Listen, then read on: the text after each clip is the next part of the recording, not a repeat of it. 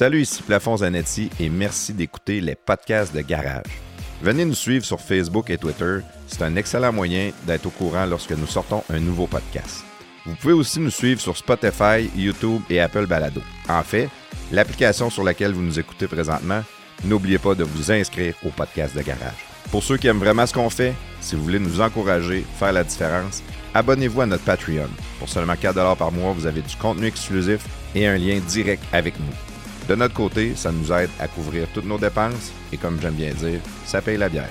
Maintenant, avant de débuter le podcast, appuyez sur pause, allez nous donner 5 étoiles sur l'application que vous nous écoutez. Ça a l'air de rien, mais pour nous, c'est important.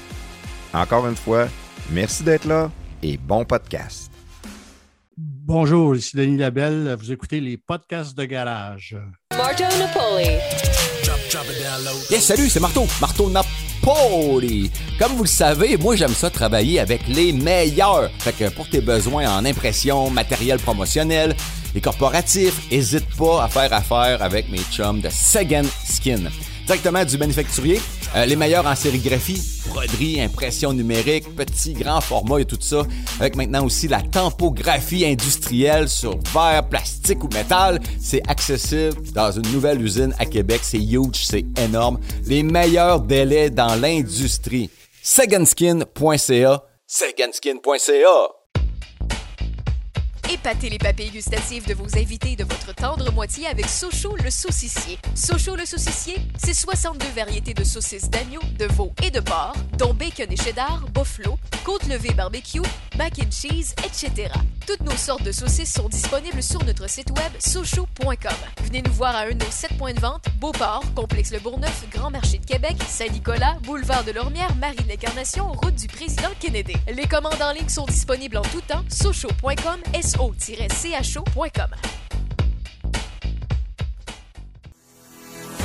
Salut la gang, c'est le moment de vous parler de béton Sanson. C'est quoi ça, béton Sanson? Béton Sanson, c'est du lavage de béton avec une mousse polyuréthane. C'est une mousse pour faire lever les dalles ou euh, combler les vides euh, avant qu'elles s'affaissent. Euh, c'est qui qui peut utiliser ça? Ben, c'est n'importe qui qui a des dalles de béton chez eux ou un commerce. C'est quoi les avantages de l'injection de la résine polyuréthane? Bon, ben, c'est abordable. C'est une solution qui est permanente. C'est une action rapide. C'est non invasif, donc c'est assez localisé où est-ce qu'ils vont le mettre. C'est respectueux de l'environnement. Les matériaux, ça réagit pas euh, avec le sol. Ça libère aucun produit chimique nocif non plus. C'est léger et solide. C'est étanche.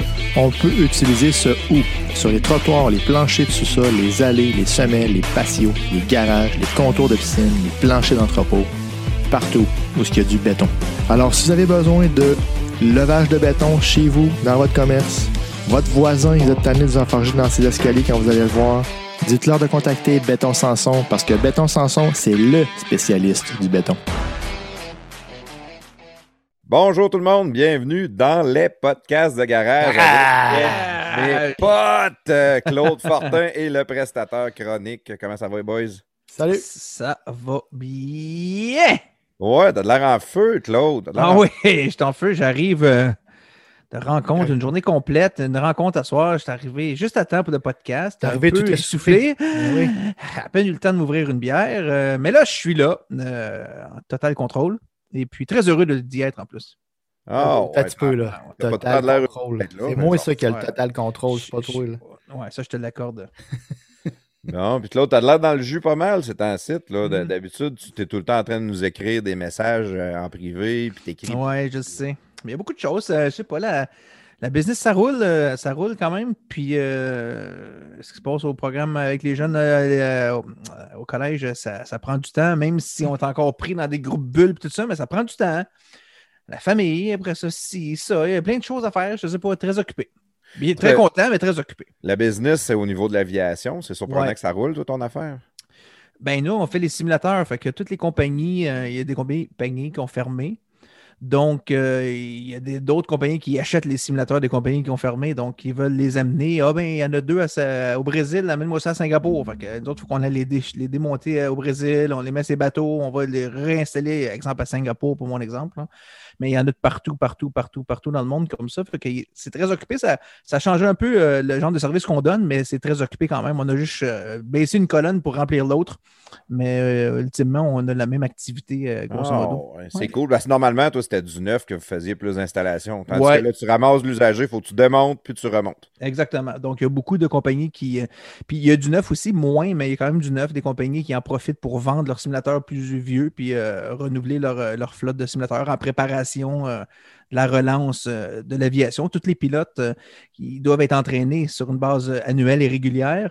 Donc, en plus de quand ils vont, les compagnies aériennes vont rappeler leurs leur, pilotes, il va falloir qu'ils les remettent à jour, les remettent en training. ça va être la folie pour les simulateurs. Donc, ils sont en train de se préparer à ça tranquillement. Mais oui, donc ça fait qu'on est très raisonnablement occupé malgré la pandémie. C'est très cool, très cool. Puis toi, prestateur, t'es fatigué, là, il me semble. Ben dans, quatre, dans, quatre, semaines, quand le podcast va sortir, je serai peut-être plus fatigué. Là, mais là, tu seras plus fatigué, ouais. mais ça... Peut-être dans quatre ans, quand quelqu'un va l'écouter, tu ne seras pas fatigué non plus. Exact. Là, à soir, tu es fatigué. Là. Ben non, pas à soir. Là. Je suis fatigué depuis un, depuis un bout. Là. Mais euh, ça, va, c'est ça. Quand le soleil sort, là, fait que le soleil se couche plus tard. Déjà là, ça change un peu sur le, la vitamine D dans le corps, maintenant. Mm -hmm. Oui, ouais, ouais, c'est clair. Bon, hey les gars, à soir, euh, je trouve ça le fun. Notre invité qu'on va avoir, moi personnellement, j'aime beaucoup ça quand on a des hommes d'affaires. Euh, on en a fait quelques-uns, puis je trouve tout le temps que c'est des histoires qui sont tripantes. Ben, ben, pour moi, je ne sais pas, euh, je pense que si on regarde nos stats, c'est des podcasts qui sont quand même écoutés beaucoup aussi. On a des, souvent des bons commentaires pour le monde des, le monde des affaires. Le monde des affaires, oui. Puis je trouve ça le fun. la personne qu'on va avoir aujourd'hui, c'est Denis Labelle. Euh, ceux qui ne le connaissent pas, c'est un, c'est un. Pas un co-animateur, un. Comment on appelle ça? Collaborateur. Un collaborateur. avec ce mot-là, c'est ah, ouais, hein, je ne m'en rappelle jamais. Jamais. c'est un collaborateur euh, au show de Jeff Fillion à jefffillion.com. Euh, on pourra lui demander tantôt. Je ne sais pas s'il a déjà parlé un peu à choix, mais je sais qu'à Radio Pirate, à jefffillion.com, moi, c'en est un de mes préférés.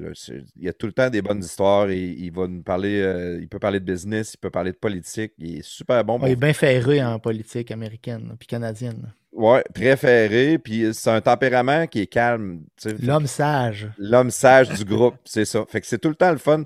Euh, pas vraiment sage. Mais... J'anticipe beaucoup ce podcast-là. Puis on a eu la chance de, faire quelques tests de son euh, avec lui, moi plutôt prestataire, mm. la semaine dernière. Puis juste faire des tests de son, je pense qu'on a eu pour une heure et demie parce que là, on, s'était aimé à jaser puis on avait plein d'affaires. On est en train de se dire, faudrait peut-être bien enregistrer parce que on, a quelqu'un qui a quoi à dire. Puis ça, c'est le fun.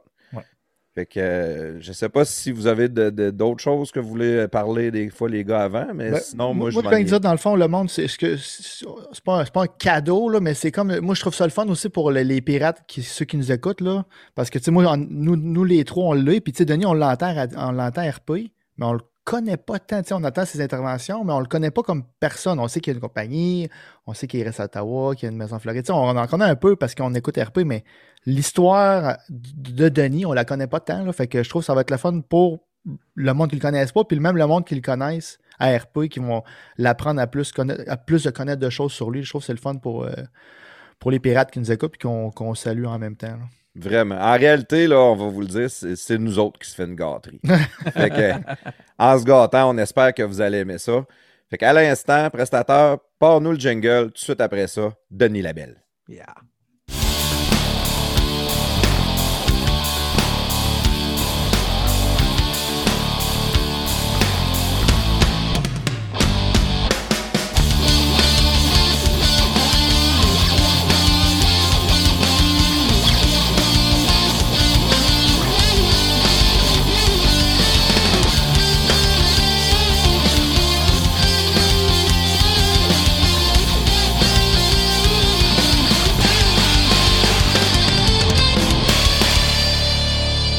Labelle, bienvenue dans les podcasts de garage.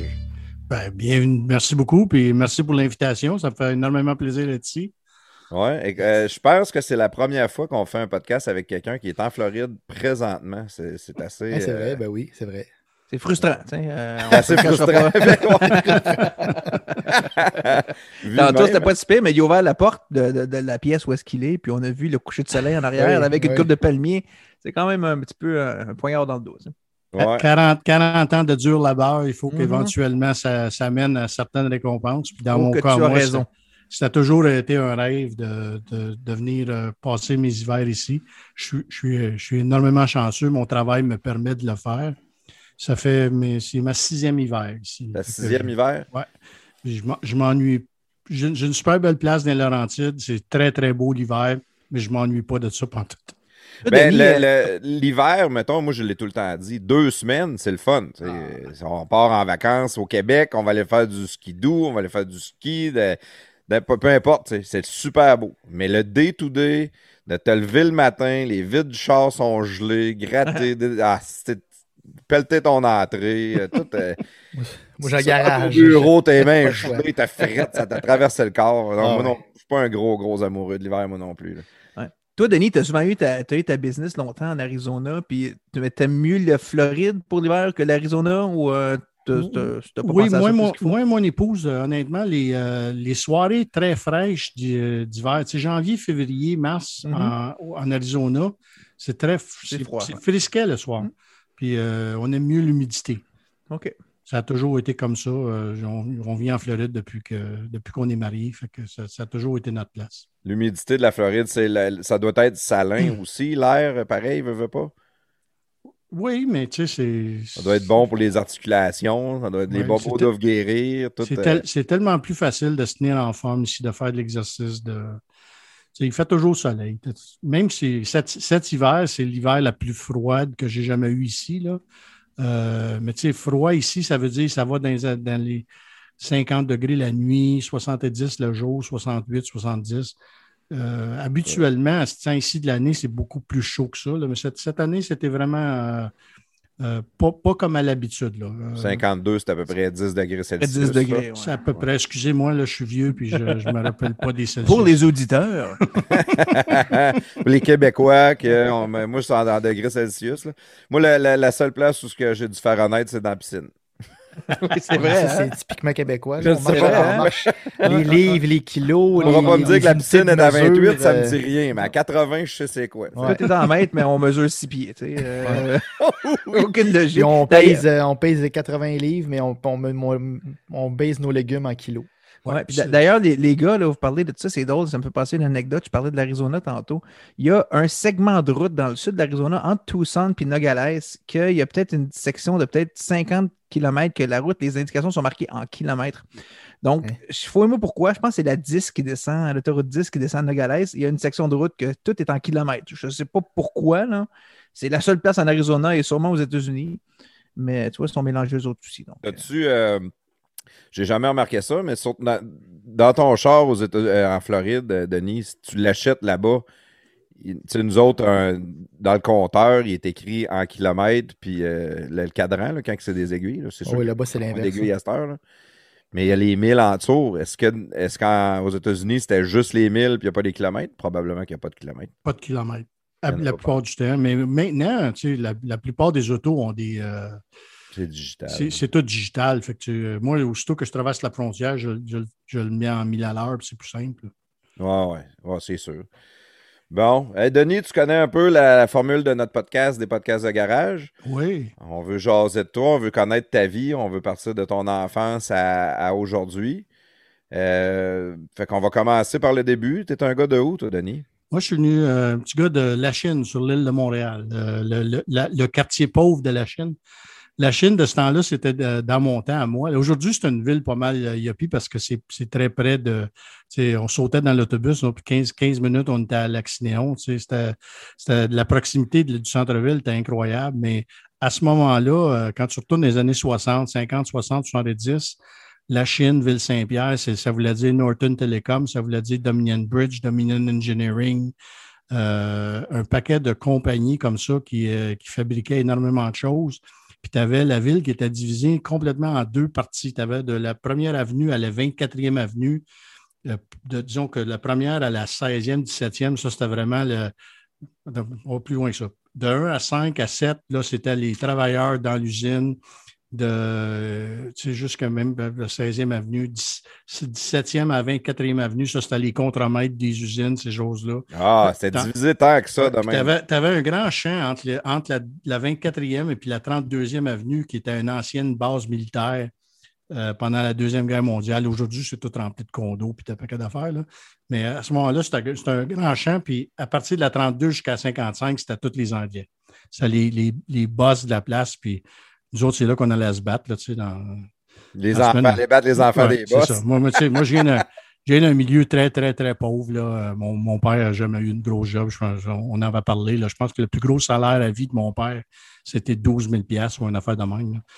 Euh, puis surtout qu'il a fait une grosse... Parce qu'il avait eu une promotion à un moment donné, puis il a fait une grosse dépression nerveuse euh, quand j'avais peut-être 17-18 euh, ans, puis il, il, a lâché ça, puis il est allé faire d'autres choses. Tu sais, mon père avait toujours deux ou trois jobs. Et euh, c'était une super belle famille. chez nous, on a, les, les, euh, les, sœurs de, de ma mère, tout, tout, le monde était prêt. On avait toujours, toujours du plaisir. C'était toujours de l'encouragement à la maison. C'était toujours du rire, du sourire. Euh, c'était vraiment. J'ai eu une belle enfance. Honnêtement, on n'avait pas d'argent, mais, mais vraiment le fun. Une famille qu'on est encore très près. J'ai perdu un frère. On était quatre on suit, le quand ma soeur a sa fête jusqu'à ma fête, on suit présentement 63, 62, 61, 60. Un par année. Pas un par année. Puis j'ai perdu celui qui était après moi. Il est mort d'un cancer euh, du cerveau quand il avait 42 ans environ. Mais, mais les autres, euh, tu sais, c'est encore euh, très, très. On, est très proches, puis on, se, on se visite souvent. Fait que des, des beaux souvenirs. La seule chose, c'est que moi, j'étais le plus vieux. Puis c'était moi qui étais le, mardi ou le lundi ou le mardi, mercredi, dépendamment de quand on manquait de lait, quand on manquait de pain, quand on manquait de... C'était moi qui étais obligé d'aller à l'épicerie du coin puis aller faire marquer. Hey. Tu sais, je prends un, un, lait, fallait marquer. Un lait, il fallait marquer. Moi, chaque fois que j'allais là, là j'étais un gars qui était assez fier. Tu sais, je, je, suis sûr que mon, mon, père, mon père devait pleurer le, soir d'avoir fait faire ça parce que lui, il travaillait. Tu sais. Mais moi, je me disais tout le temps quand je vois là, c'est pas vrai, tabarnak, que plus, tard, je vais aller faire marquer du pain et du lait à l'épicerie du coin. C'était un gros motivateur dans ma vie, ça, d'aller de, plus loin. C'était les trains de vie de ces années-là. Je te dirais que moi, à 12, on va parler des années de 1971 à 70, 71 à 77 des années où j'avais peut-être 12, 13 ans, là, où mon père m'a pris de côté et dit Écoute, toi, ça va bien tes affaires, ton frère est malade un peu. Euh, mon frère a toujours été malade. Fait que son cancer du cerveau, c'était peut-être de naissance. Là.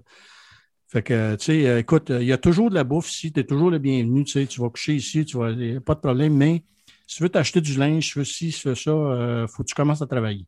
J'ai des, contrats de peinture la fin de semaine. Viens que nous autres, mais tu sais, si tu veux faire d'autres choses, tant mieux, là, mais euh, tu sais, à partir d'aujourd'hui, le linge, le ci, le ça, il faut que tu t'occupes de ça toi-même. Tu avais 12 ans? Oh, ouais, 12 ans, 12-13 ans. Hey!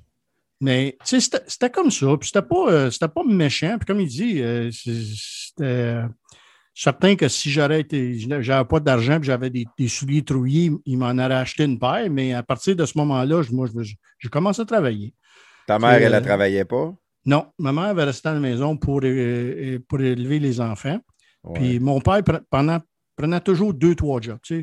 Euh, il y avait son anecdote favorite que quand euh, son père, à lui, avait des, était dirigeur de, de chantier forestier dans les années 50, des années 40. Mais euh, comme plusieurs de cette génération-là, fait une crise cardiaque majeure à 56 ans. Ils sont emmenés à Montréal pour, pour faire d'autres choses parce qu'il était plus capable de faire ce travail-là. Mon père s'est ramassé au centre-ville de Montréal à 19-20 ans, puis pogné une job euh, par un chum d'un chum. parce que mon grand-père avait engagé beaucoup de monde à travers ces années qui, dirigeait des chantiers, fait qu'il y avait beaucoup de contacts. Puis mon père avait pogné une job de, reconduire des prisonniers de la, prison jusqu'au palais de justice pour les, euh, pour les, procès. Puis ça faisait comme 7-8 mois qu'il faisait. Il y avait une photo de, j'ai une photo de lui avec un habit de police. Euh, et, euh, à un moment donné, le, le, sergent, tout le monde en rang, tu sais. OK, euh, montrez-moi vos permis de conduire. Il arrive à mon père, il dit Mais j'ai pas de permis de conduire. Hop, c'est lui qui drivait les. Comment ça, t'as pas de permis de conduire? Tu joues le genre de police. Fait qu'il dit Ah, c'est dépend. Il dit Écoute, va voir tel gars à telle place. Puis il est allé, puis le gars, il a donné un permis de classe 1. Mon père avait le droit de chauffer n'importe quoi. Il a des des bulldozers, des affaires. Fait lui, s'est toujours servi de ça. Il prenait des contrats avec les, euh, ses trucks de neige l'hiver pour suivre la souffleuse la nuit. Euh, il prenait des affaires pour le sable l'été. Euh, il prenait des contrats de peinture. Mon père avait toujours trois jobs. J'ai dit ça quand il est décédé. Euh, la, question où ce qui est papa, c'était souvent suivi par il est parti travailler. C'était travaillait. Puis il s'occupait de, sa, de sa gang. Fait que le, goût de travailler, puis le, disons que le, le vouloir, puis le, vouloir être meilleur, ça, ça, me vient de lui, puis il n'y a aucun doute là-dessus. Mais c'était un. Oui, il y avait vraiment de besoin parce qu'il fallait qu'il s'occupe d'une famille, puis comme tu as dit, vous n'étiez pas fortuné. Mais d'un autre côté, eh, il tripait dessus. Y a-tu l'impression qu'il a une belle vie? Il aimait ça travailler, il aimait ça. Euh, lui, sa vie, c'était ses enfants, c'était sa, sa, famille. Puis euh, c'est cette génération-là. C'était un, un, devoir. Tu te mariais, tu avais des enfants, puis tu t'occupais de tes enfants. C'est ça. C'est pas plus compliqué que ça de son coup. On a toujours eu un petit chalet qu'il avait acheté euh, de où sa famille vient, dans le coin de Saint-Rémy-d'Amers. C'est pour ceux qui sont allés au Mont-Tremblant. C'est dans ce coin-là, 15 minutes de là. Mon père avait bâti un petit chalet avec des une grange, une grange qui avait été démolie. Là. Euh, on a toujours eu un petit chalet sur le bord de la rivière, dans Laurentides, fait qu'on allait passer l'été là. Ça. ça. devait être le fun. Oui, c'était comme je te dis, une, belle, une, belle, euh, une belle jeunesse euh, remplie de beaux souvenirs, de, de bonnes affaires. J'ai vraiment rien, rien, rien à redire sur, sur comment tout ça s'est passé. Puis, comme, comme j'ai, ben là, à 12-13 ans, là, fait un paquet d'affaires. Mais euh, j'avais un de mes bons chums d'école, euh, André Schenk. Pauvre André. André, il était six fois plus entrepreneur que moi. C'est incroyable, ce gars-là, ce qu'il ah, faisait. On avait comme 13-14 ans. Lui, il allait à la rue Saint-Laurent. Il allait acheter des bas de nylon en vrac puis on repackageait ça, puis on vendait ça. Je pense qu'on était le pusher de, de bas de nylon à toutes les maîtresses d'école euh, pour les trois écoles. Ben voyons donc. Ah non, non. puis là, quand, quand, ça, ça ne marchait pas, on se promenait porte à porte. Si on faisait à croix, c'était pour un projet d'école, puis on vendait des bas de nylon porte à porte. J'ai fait ça pendant. Jeune, même, tu faisais de la vente porte à ah. porte. Et ben, ça, c'est une école en Christie. Oui, puis moi, c'est toujours une affaire que, tu sais, parler en avant des autres, parler. Euh, euh, mettre en avant d'une crowd puis jaser, j'ai toujours eu ça naturellement. Puis ce même gars-là, il, il avait acheté une discothèque mobile à un moment donné, puis on commençait à faire des mariages. Je pense que j'ai fait, fait des mariages avec lui du temps que j'avais 17-18 ans. J'ai fait un. Arrêté à un moment donné, là, puis je suis reparti après un divorce. En tout cas. fait que ça, c'est au niveau, euh, au niveau business. Euh, au, niveau personnel, ben, tu sais, les, erreurs de jeunesse, la, même chose que, que la plupart de. J'avais une amie à l'école secondaire que je ne sais pas pourquoi, mais en 77, j'avais quoi? J'avais 20 ans, on s'est mariés, ça a duré 18 mois, on n'a pas eu d'enfants. Il n'y a pas eu de, séquelles majeures de ça, mais c'était une erreur monumentale. tellement, tellement niaiseux. Parce que moi, toute ma vie, il y, a la période avant 1980, puis la période après 1980. Puis il y a, un petit hiatus entre 77 et 80, qui, qui, est 78 et 80, qui est différent un petit peu. Mais tu sais, un paquet d'affaires jusqu'à ce qu'un un, de mes cousins qui travaillait comme boucher dans une salaison, il m'appelle, j'avais peut-être 15-16 ans à ce moment-là. Il disait euh, ça paye pas mal bien si on a de la misère à trouver du monde qui reste parce que c'est pas d'ouvrage facile. Euh, euh, il recevait des poulets dans la glace le mercredi soir, il fallait que tu mettes ça dans un sac. C'était toujours les mains gelées, puis euh, aller faire de la viande hachée dans, dans le frigidaire. Euh, c'est pas tout le monde qui voulait faire ça, mais. Le frigidaire, l'humidité, le froid. Ça payait comme. Tu sais, si je me rappelle bien, peut-être 4-5 piastres de l'heure de plus que le salaire minimum. Tu sais, le, gars, il payait vraiment bien. Fait que tu sais, j'ai travaillé là pendant un, bon bout, là, de je dirais, 74 à 77. Puis euh, moi, je voyais ça à ce moment-là de mon, mon expérience limitée. Je voyais, c'est peut-être une affaire, ça. Je serais peut-être, ouvrir une salaison, c'était pas hors de portée. Tu sais, c'était peut-être pour un 20-25 000 pièces d'équipement, tu peux tu peux t'organiser loin local. déjà le côté entrepreneur, toi oui, aussi. Oui, tu sais, je voyais, puis je voyais ça comme une avenue qui était possible, tu sais, quelque chose que j'aurais pas besoin de, capital énormément, puis que, je serais capable de, de m'en aller dans cette ligne-là. Puis, euh, comme je dis, là, on était en préparation, j'étais fiancé, puis le monsieur qui avait la salaison, puis j'étais allé pas mal loin parce que là, j'étais revenu à cette place-là, mais il y a une année, j'avais fait comme 12 ou 13 différentes salaisons pour aller apprendre d'autres méthodes, aller voir comment est-ce que les gens travaillaient pour, pour voir, tu sais, puis j'ai mais, mais je m'en aille, ben, je saurais différentes, euh, différentes manières de fonctionner. Fait je faisais, tu sais, je rentrais une place, puis des jobs, il y en avait comme ça, c'était facile à trouver. Je restais là trois, quatre semaines, puis quand j'avais plus rien à prendre, j'allais à une autre place. Ça payait à toute la même manière, de toute façon. Ah, mais, je me, je me, rappelle, je pense que j'ai fait un, cette année-là, j'avais fait mon rapport d'impôt. Je pense que j'avais comme 11 T4, une affaire dans T'es comme ton père. T'as plusieurs jobs? Non, non, non. Mon père, euh, disons que les jobs qu'il prenait les fins de semaine, c'était pas toujours déclaré. non, non. non, il avait, il avait appris ça d'un de, autre, euh, une gang de monde. Mais il est arrivé à un moment donné, en, en 77, où, où euh, le, monsieur qui avait la salaison, il achetait, des, il achetait ses dindes de Noël, il achetait ça en plein milieu du mois de juillet, congelé. Puis il y avait un gros congélateur dans la cave qui descendait jusqu'à moins 30. c'était vraiment un vrai de vrai congélateur. Puis on avait vidé un troc de dinde. Les bois, ça pesait une centaine de livres chaque. Il fallait descendre ça dans la cave. Puis en revenant de la maison chez nous ce soir-là, j'ai barré le dos m'a barré complètement. Euh, ma fiancée était là, mon père, ma mère à l'hôpital. Euh, puis là, le médecin me dit Je ne sais pas ce que tu fais, là, mais il dit Il ne faut, pas que tu fasses ça.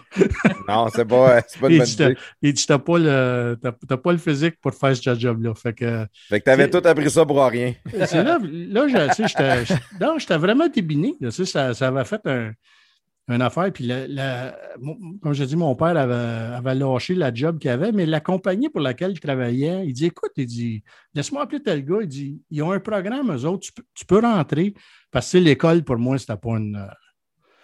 C'était pas une priorité pour moi, l'école. OK, ben, ça, ben, ça en était une des questions que je voulais te poser, parce que là, tu nous dis à partir de 12 ans, 13 ans, tu as commencé à travailler. Là, l'école. Euh... J'ai pas fini mon secondaire. Hein? Non. Fait que là, là, en 77, plus d'eau. Mon projet de boucherie qui ne requiert pas dans ma, tête à moi de ce temps-là, qui ne requiert pas d'études. Là, euh, là je, rentre en contact avec la compagnie pour laquelle mon père avait travaillé. Puis euh, ils sont à Pointe-Claire à ce moment-là. Puis eux avaient un, ça appartenait au groupe Noranda. Maintenant, ça, c'est Falcon Bridge Nickel. C'est la branche torontoise des Bronfman qui avait ça. Puis il y avait un paquet de compagnies. Puis un des programmes qu'il y avait à l'intérieur de ça, c'était de. Euh, tu travaillais pendant un an. Pendant ce temps-là, si tu n'avais pas fini ton secondaire, tu pouvais faire ton équivalence de secondaire le soir. Puis après ça, tu enregistré à, à l'université en cours du soir comme adulte. Fait que tu, sautais, tu sauvais le cégep. Puis il payait, tu, prenais ton cours, puis quand tu avais, avais, réussi ton cours, ben, il payait le, prix que ça avait coûté pour le cours. C'était un, super bon programme. Fait que j'avais vraiment rentré là en 77. Puis euh, tout de suite, là, comme je te dis, j'étais allé refaire mon équivalence de secondaire. Je suis allé à l'université, je suis allé au HEC après. Puis j'ai jamais fait de. Tu sais, j'ai pas de diplôme, j'ai pas de, pas de bac. J'ai probablement fait assez de crédit pour avoir un bac à travers les années, mais je ne me suis jamais concentré sur ça. Pour moi, ça a toujours été, tu sais, je, veux, je veux en savoir plus là-dessus, en marketing, en ci, en ça, en droit du travail. En... je suis toujours allé chercher la connaissance que je trouvais qui, était plus intéressante pour moi. Ouais. Euh, fait que, tu sais, là ça, là, ça a changé énormément. Là, de 77 euh, à 79, comme je dans ma vie personnelle, ça n'allait pas super bien. Euh, au bureau, par exemple, je me suis mis à adorer ça. Je me suis mis à vraiment aimer ce qu'il faisait. Puis je me suis mis chum avec le vice-président, le vice-président des ventes. Puis, euh, excuse-moi, à un moment donné, je m'en vais le voir. Il m'avait donné une promotion, ce qu'il appelait le département des soumissions dans ce temps-là. ça prenait un département pour faire les, prix sur quelque chose. Fait qu'il m'avait envoyé là, puis il y avait un monsieur, il n'y avait pas d'ouvrage là-dedans. Le, le, monde ne se tournait pas, ça n'avait aucun sens. J'étais allé voir, le, je m'étais mis chum avec le vice-président des ventes. Je, faisais, rendais des services à l'occasion. Si, si je voyais la gang aller prendre une bière, parce que tout le monde m'avait demandé j'étais bilingue. Je n'étais pas bilingue tout, mais je les avais dit j'étais bilingue. Puis là, là j'essayais de. de, t'as fait des chums, j'essayais de, poigner. Je m'étais mis à lire juste en anglais, écouter juste la télévision en anglais, puis je me, tenais avec la gang d'anglais. Puis euh, à un moment donné, il vient, il dit T'as pas assez d'ouvrage? Ils on a un gros problème. Là. Ah, ça, c'est les années où ils ont bâti les, euh, lignes de transmission de la baie James qui descendent jusqu'aux États-Unis. Puis euh, cette compagnie faisait du câble d'acier qui tient toutes ces, euh, toutes ces lignes de transmission-là. Fait qu'il y avait des millions et des millions et des millions de dollars de contrats avec Hydro-Québec. Mais c'était tout fait à la main, puis il y avait comme 10 gars qui avaient passé là-dessus. C'était tout, tout croche. Puis euh, finalement, il dit Écoute, si tu n'as rien à faire, il dit euh, Ça, c'est vraiment mauvais. Puis si tu es capable de mettre de l'ordre là-dedans, tu vas te faire remarquer. c'est ça que j'avais fait. J'avais mis un trois ou quatre mois de gros travail à, remettre de l'ordre dans tous ces contrats-là. Puis, euh, comme de fait, je me suis fait connaître. Puis en 1980, ils ont décidé de m'embarquer sur la route comme vendeur. Même que j'avais juste 23 ans, il n'était pas assuré sur les autos de la compagnie. Il était obligé de prendre une assurance spéciale. Mais voyons donc. Tu avais du goût, c'est incroyable. J'écoute ce que tu racontes depuis tantôt. la partie que tu as été au C soumission, ça, tu tournais les pouces d'une journée, il n'y a rien de plus plate que ça. Ça, c'est c'est un job pour se mettre une balle dans la tête. Moi, je ne serais pas capable, je voudrais mourir avoir un job de même. Tu peux pas t'ennuyer plus que ça. Mais de, de, de, de dire, bon, ben, je suis bilingue, c'est agrémenté, mettons. Tu n'avais peut-être pas. Euh, mais de, juste, juste le vouloir, puis t'avais-tu tes yeux sur dire, je veux devenir vendeur ou non? Ça, OK, tu avais vraiment, là. Euh, c'était ton objectif, tu as dit, je vais tout faire ce que ça prend pour me rendre là. Char fourni. Ah, ouais, hein, ça, c'est sûr, ouais. 1980. Ah, Ils m'ont donné un, Pontiac Laurentien 1980 bleu, flambant neuf. Hein. Ah, ouais. Belle voiture. Euh, mais mais c'est, ma vie change à partir de 1980. Parce que tu t'aperçois après ça, j'étais juste un petit gars de la Chine qui n'avait rien vu, qui n'avait rien entendu, qui avait. Tu sais, je regarde ça avec eux, j'étais tellement niaiseux, là, on était tellement niaiseux à ce moment-là. L'information qu'on avait eue, aucune idée de la, du monde. Tu sais, le, ouais, c'était à la Chine. C'est la Chine. on, connaissait notre petite patente. Mais à partir de ce moment-là, là, là ma, vision des choses change. Euh. parce que tu commences à te promener sur la route. C'est ça. Puis c'est drôle parce que l'on fait de la radio. Moi, ça commence ces années-là. Comme je te dis, Pontiac Laurentien, 1980, ça venait avec un, radio AM. Ouais. juste avant que tu ailles euh, plus loin, je veux savoir, ton, ami qui était super entrepreneur, comment il s'appelait? André Schenk. André Schenk, y a-tu fini par finir millionnaire ou avoir une grosse compagnie, quelque chose? Ou euh? André, ce gars-là, est devenu multimillionnaire, de, à ma connaissance, au moins trois fois dans sa vie. oh, ouais, il a tout gagné, il a perdu. c'est un gars comme ça. C'est un gars qui n'a pas de, c'est un gars qui a pas de switch on-off. C'est all-in. Écoute, il avait acheté une, dans ce temps-là, c'était des librairies. C'est des staples aujourd'hui, là, des, euh, bureau en gros. Mais dans ce temps-là, c'était toutes des petites librairies de quartier qui vendaient de, la, papeterie de, de, papeterie de bureau. Là. Lui, il avait acheté ça à la Chine, sur la rue Notre-Dame. Il avait acheté la librairie Lassar, qui était la plus grosse librairie de la Chine. Il a acheté ça à 18 ans pour 100 000 Hey, tabarné, à 18 ans? Oui, puis après ça, il s'est emmené à Québec. Il y avait, trois mecs. des bonnes il, il y avait trois mecs à Québec à un moment donné. Voyons. Trois mecs à Québec, euh, là, dans le début de la vingtaine, il y a de l'immobilier à Montréal, puis il s'est fait fourrer par un gars dans l'immobilier. Éventuellement, il a, tout perdu à cause de, l'immobilier de Montréal. Mais c'est un gars qui s'est refait après ça. Il a tout perdu à cause d'un divorce. Puis là, il est en train de se refaire encore. Tu c'est. Euh, André Chèque!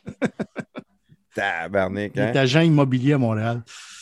Ah, ouais, c'est hot, ça. J'aime ça, des histoires Du monde allumé, hein. Puis tu as dû en avoir plus, un puis un autre dans, dans, ta carrière, dans ta vie. Oui, j'ai rencontré des, des, gars super. J'ai rencontré des gars très, très, très instruits et, super le fun, super intelligents, puis super, euh, avoir beaucoup de succès. J'ai rencontré beaucoup de gens instruits qui étaient des assassinés imbéciles.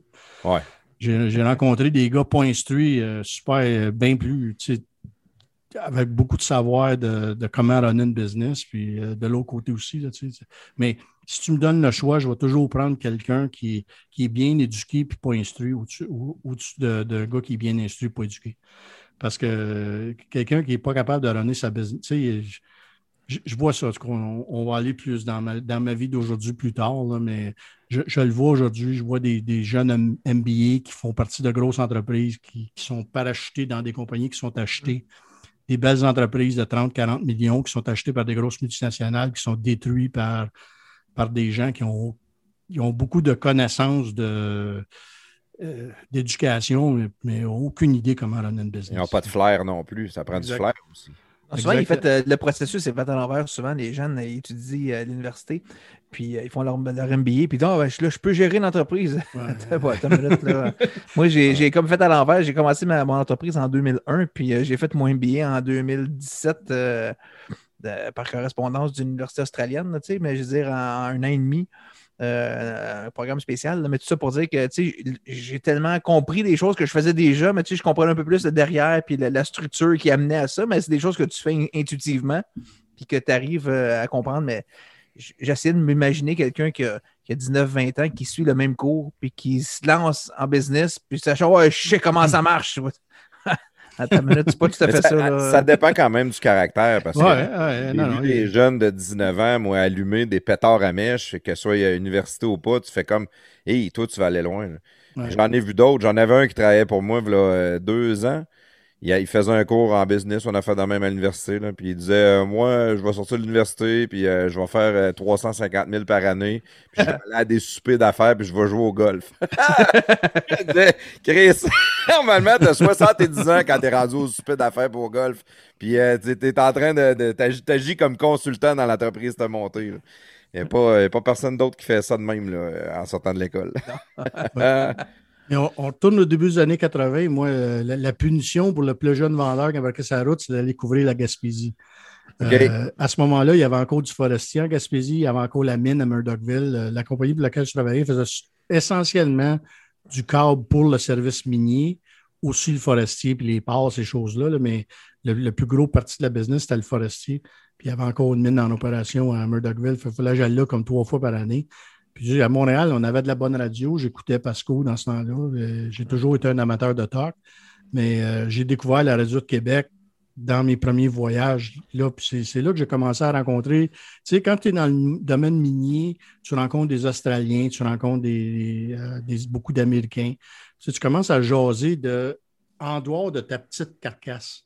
Puis à, tu commences à entendre des histoires de, de ce qui se passe ailleurs. C'est là que j'ai commencé à voyager un petit peu aux États-Unis. Euh, j'ai fait ça de, 80 jusqu'à 85 environ. Puis 85, euh, euh, la compagnie venait d'acheter une autre entreprise, puis ils m'ont donné une super belle, belle opportunité à ce moment-là, où de 85 à 87, il y avait une succursale. c'était comme, comme gérer comme une petite entreprise. On faisait peut-être 9 à 10 millions de chiffre d'affaires dans cette petite entreprise-là, puis ils me l'ont donné à diriger. Je me suis occupé de la production, de la vente, euh, de tout ce qui était staff. C'était la euh, première fois que tu dirigeais une entreprise. Après, cinq ans sur la route comme vendeur. Oui, tu sais, puis c'est peut-être le. C'est peut-être la pire punition que tu peux avoir comme quand tu es bon vendeur, c'est qu'ils te donnent une promotion de mettre dirigeant des ventes. Parce qu'après ça, c'est. C'est plus, plus, jamais la même game. Après ça, là, tu es, à gérer trois ou quatre euh, prima donna qui sont, que des gens que tu un bon vendeur, il faut que tu fasses attention à ça, mais c'est pas facile, facile à gérer. moi, je, moi, je fais ça depuis 85. Mais j'ai énormément apprécié cette, période-là de, de 85 à 80. Non, 86 à 89. 86 à 89, c'était une entreprise qui avait peut-être euh, une cinquantaine d'employés. C'était vraiment le fun. On était une game proche, puis on, on avait. Euh, avait réussi des belles choses. J'avais même monté une, belle équipe je me suis aperçu à ce moment-là que diriger une usine de production, ce n'était pas ma force. J'étais capable, je pense que j'ai fait un job potable, mais ça m'a énormément servi dans mes décisions futures après ça. Euh, à, travers de ça, je, me remarie en 1985 avec euh, mon épouse aujourd'hui, Marlene, fille que, j'ai rencontrée, euh, que, je, connais depuis travaillait à la même compagnie que moi en 77. On a travaillé ensemble de 77 à 80. Elle est partie sur son bord, puis je l'ai re-rencontrée en 83, 84, puis on s'est mariés en 85. Et quel euh, quand vous êtes connu en 77, y avait-tu déjà des, petites flamèches? Y avait-tu. Euh, ben, tu sais, c'était une personne gentille. On a toujours eu du plaisir, mais euh, elle, elle faisait partie de la gang d'anglais. Puis moi, je faisais partie de, à ce moment-là de la gang qui n'était pas trop sûr de que, où, je fitais dans patente. Parce que moi, en tout cas, j'avais fait un, chum, Jim Savory, qui s'appelait. C'est un gars qui venait de graduer de l'école de métallurgie d'Ottawa. Puis on était du même âge, puis on s'entendait bien. J'écoute, moi, c'était impératif que j'apprenne l'anglais. Puis je ne veux pas parler anglais comme un, comme un gars tout croche. Je veux qu'à partir d'aujourd'hui, quand je fais une erreur, tu, m'arrêtes, tu me dis, tu me dis l'erreur que j'ai faite, puis tu me dis comment le dire comme il faut. Ouais. Puis on avait cette relation-là, tu sais. Puis, écoute, j'ai travaillé avec, jusqu'à temps que je prenne la job de, dans l'autre, euh, comme directeur de l'autre entreprise. Là. Mais je me rappelle, un soir, on sort avec euh, des chums de lui de Toronto, puis je pense qu'on commande à, je commande à manger, puis je, fais venir une assiette, puis j'avais dit du salmon. Une un, erreur que la plupart des francophones font, on mentionne le L. Puis tu sais, Là, il y a les gars de Toronto, puis il y a Jim qui est à côté de moi. Jim surveille, il dit Non, non, Denis, on, ne dit pas salmon, on dit, dit pas salmon, on dit salmon. Le L, le, L est Ah, voyons, je ne savais même pas. Puis, puis il surveille d'abord, tu sais, puis continue. Mais là, les gars de Toronto le regardent en voulant dire Mais tabarnak, t'es donc bien tout croche, toi, Chris. on, comprend, on comprend tout ce qu'il nous dit, il parle bien. Tout Non, non, non, il dit Denis, il dit euh, C'est de même qu'on marche. Il veut apprendre, puis euh, c'est avec ça qu'on est comme ça. Fait que je, je vais toujours lui être reconnaissant. Il m'a énormément aidé à, bien parler en anglais. Parce que, dessert, comment tu dis ça, un dessert en anglais? Dessert. Dessert, OK. Parce que moi, j'ai travaillé dans un restaurant quand j'étais plus jeune, quand j'étais à apprendre l'anglais, puis j'ai fait rire de moi par le propriétaire du restaurant. Lui, c'est un Acadien. Un Acadien, ça parle ni français ni anglais. ils ont deux langues secondaires, eux autres. Puis euh, il part à rire de moi, puis il dit C'est pas de même qu'on dit ça, c'est pas de même qu'on dit ça, Puis là, il, y avait d'autres anglophones qui étaient là, puis il se met à dire comment il fallait le dire, puis il disait pas comme pour lui non plus. c'est pour ça que je te le demande c'est desert ou, ou desert Desert. C'est pas, D, c'est pas desert. Non, c'est desert. C'est comme, comme desert. ouais. Ah, euh, puis moi, je dois, je dois admettre que ma vie se passe en anglais depuis, euh, depuis le début des années 80. Je vis en anglais. Ça, c'est hot, par exemple. J'en je, je, j'en perds mon français. Là. Des bouts, je cherche mes mots. Parce que ta femme est anglophone aussi. Tes, tes enfants aussi doivent être anglophone. Oui, oui, oui, oui. Ouais, ça, on a déménagé. C'est une grosse raison de où je suis là présentement parce que à partir de, 80, 89, là, j'ai eu une autre promotion. Je suis devenu directeur des ventes internationales pour, euh, pour cette compagnie-là. mais là, de 89 à 92, euh, ben, premièrement, j'ai fait le tour du monde, excepté l'Australie, parce que l'Australie, c'était tellement un gros territoire minier qu'il y avait une personne là à temps plein. OK mais j'ai tout fait l'Amérique centrale, l'Amérique du Sud, toute l'Afrique, toute l'Europe. Euh, c'est toi qui, qui, gérais ton horaire? Dis, bon, mais là, il faut que j'aille là-bas, il faut que j'aille là-bas, puis tu planifiais tes voyages, toutes tes affaires, ou tu avais une équipe qui s'occupait de toi? Non, non, je, je m'occupais de ça moi-même. Ce qu'on avait, c'est que la compagnie pour laquelle je travaillais avait une entente internationale avec une compagnie de, du Wisconsin qui s'appelle uh, Bucyrus Aries. C'est une des plus grosses compagnies de, pelles mécaniques, d'équipements miniers. Euh, ils font des draglines pour l'Ouest. Euh, toute la grosse, grosse, grosse équipement minière, eux font ça euh, à partir de, du Wisconsin, de la Chine probablement maintenant, mais eux, on, avait une entente avec eux autres où ils nous introduisaient dans toutes les mines pour, avoir le câble de remplacement qui vient de nous autres parce qu'ils trouvaient qu'on avait un, produit supérieur. Fait que j'ai fait des voyages épiques. Je crois que je n'ai parlé une fois, euh, mais j'ai fait un, des voyages en particulier. Je suis parti de l'aéroport de Mirabel jusqu'à Londres, de Londres à Bruxelles, de Bruxelles à Amsterdam. D'Amsterdam, j'ai pris un train jusqu'à Rotterdam, un autre avion jusqu'à Kiruna en Suède, qui est quasiment dans le pôle Nord. Ensuite de ça, de Kiruna, revenu à Stockholm, Stockholm jusqu'à Johannesburg, Johannesburg, Paris, Paris, Montréal. J'étais parti, j'étais parti trois semaines. J'étais euh, tout le temps dans les avions. La, dernière année que j'ai fait ça, j'étais, euh, j'étais parti 28 fins de semaine pendant une année. Aïe, aïe. C'est des, c'est des voyages. Ben, Claude, Claude en connaît sûrement là-dessus, mais le, le, voyage international, quand tu commences ça, c'est tellement glamour, c'est tellement. Hein? Cool au bout. Je m'en vais là, je m'en vais là. Le monde te regarde en me disant Wow. Quand ça fait 3-4 ans que tu fais ça, je te dis qu'un autre, un autre billet d'avion, ça ne t'intéresse pas pendant tout. Puis, j'ai fait ça avant le. J'ai fait ça avant l'Internet, j'ai fait ça avant les téléphones cellulaires. La communication t'a compliqué. Les billets d'avion, l'argent, l'échange d'argent. Ah, tout, tout, était compliqué. Tu étais tout seul avec un livre, dans le fond. Aujourd'hui, tu peux être à l'aéroport avec euh, à écouter un podcast, tu peux euh, checker ton Facebook, ton Twitter, tes affaires. Tu parles à ta femme et tes enfants live à l'écran. Live, ouais, c'est ça. C'est ça, c'est très différent. Avoir des cartes routières. dans chaque pays. Oublie ça, tu sais, des, des, euh, des, voyages épiques. Je me rappelle la fois, euh, c'est un autre, j'ai encore des, vieilles histoires, mais en Afrique du Sud, à Sun City, où il y a un gros casino, à ce moment-là, c'était. Moi, j'étais encore dans l'apartheid. J'allais en Afrique du Sud en 89. Euh, c'était un pays qui était complètement fermé au reste du monde. Il n'y avait pas le droit d'exporter rien. Euh, c'était vraiment incroyable à visiter. si jamais les gens pensent qu'un Américain, un, Américain du Sud est raciste, là, ne faudrait pas que je rencontre un vrai Africaner. Là. Je, voyageais avec un jeune, un jeune vendeur de, la compagnie que, qui on faisait affaire là-bas.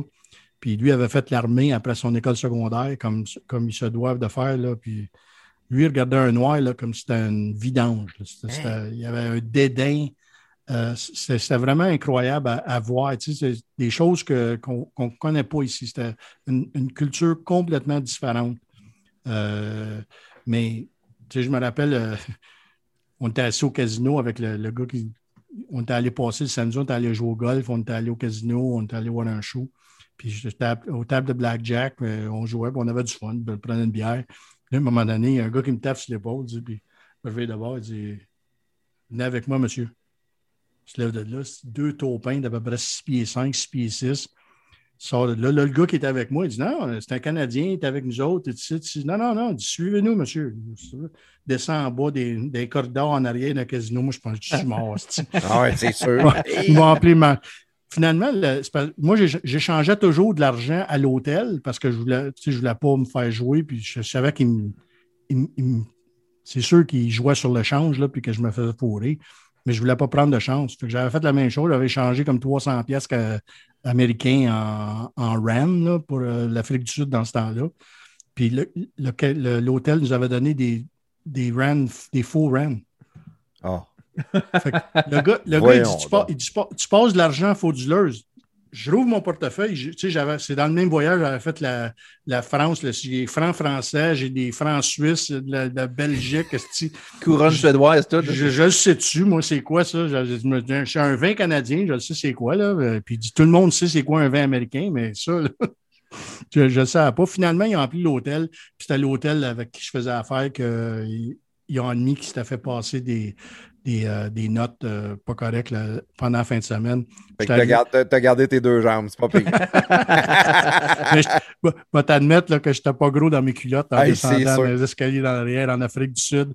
Ma, quand ma femme est venue me porter à Mirabel, ce voyage-là, la première fois que j'étais allé en Afrique du Sud, elle pleurait. Alors, ouais, hein? Tu, tu, peux pas aller là, ils vont te tuer. Ils vont...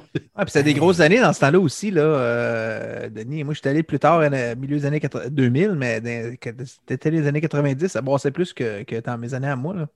Bah, premièrement, Johannesburg était une des villes les plus riches que j'avais jamais vues. C'était la deuxième plus grosse population de Mercedes et de BMW à l'extérieur de l'Allemagne. Ah, puis tu, sais, tu sortais de Johannesburg, puis tu voyais le quartier de Soweto, là, qui était, euh, Pauvre, pauvre, pauvre. Tu voyais ça dans tous les pays. Tu arrives d'une ville, puis quand tu travailles dans le domaine minier, tu es, comme à, t'es, à Val d'Or tout le temps. Tu peu importe le pays que tu es, tu te ramasses à Val d'Or. T'es, loin, ouais. Euh, la neige dans la jungle en Afrique. Euh... T'as tiré à Paris, puis le lendemain, tu es à Val d'Or. Puis, mais, mais tu sais, tu t'en vas à Val d'Or, ici, ou tu t'en vas à Gillette, Wyoming, aux États-Unis, puis les villes alentours, c'est pas de la pauvreté abjecte. Euh, c'est quand même des villes assez prospères. Mais, tu t'en vas au Brésil, tu t'en vas au Venezuela, tu t'en vas en Colombie dans des mines. Puis tu as, la, ville qui est faite pour la mine, ça, c'est pas pire. Mais là, tu as des villes bidons alentours qui vivent sur les vidanges de la, ville. J'ai vu de la, pauvreté. toi, tu arrives là en avion privé, tu as un, char qui vient te chercher, puis tu, tu vois du monde. Ça, te marque. Moi, j'aime pas ça, voir de la pauvreté comme ça. C'est de la pauvreté abjecte qui est. Ce monde-là n'a aucune chance de s'en sortir jamais. Là. Il n'y a, a, aucun moyen de sortir de, cette, de ce genre de pauvreté-là. C'est des pays les pays cul mal runés. Euh, corrompu à l'os.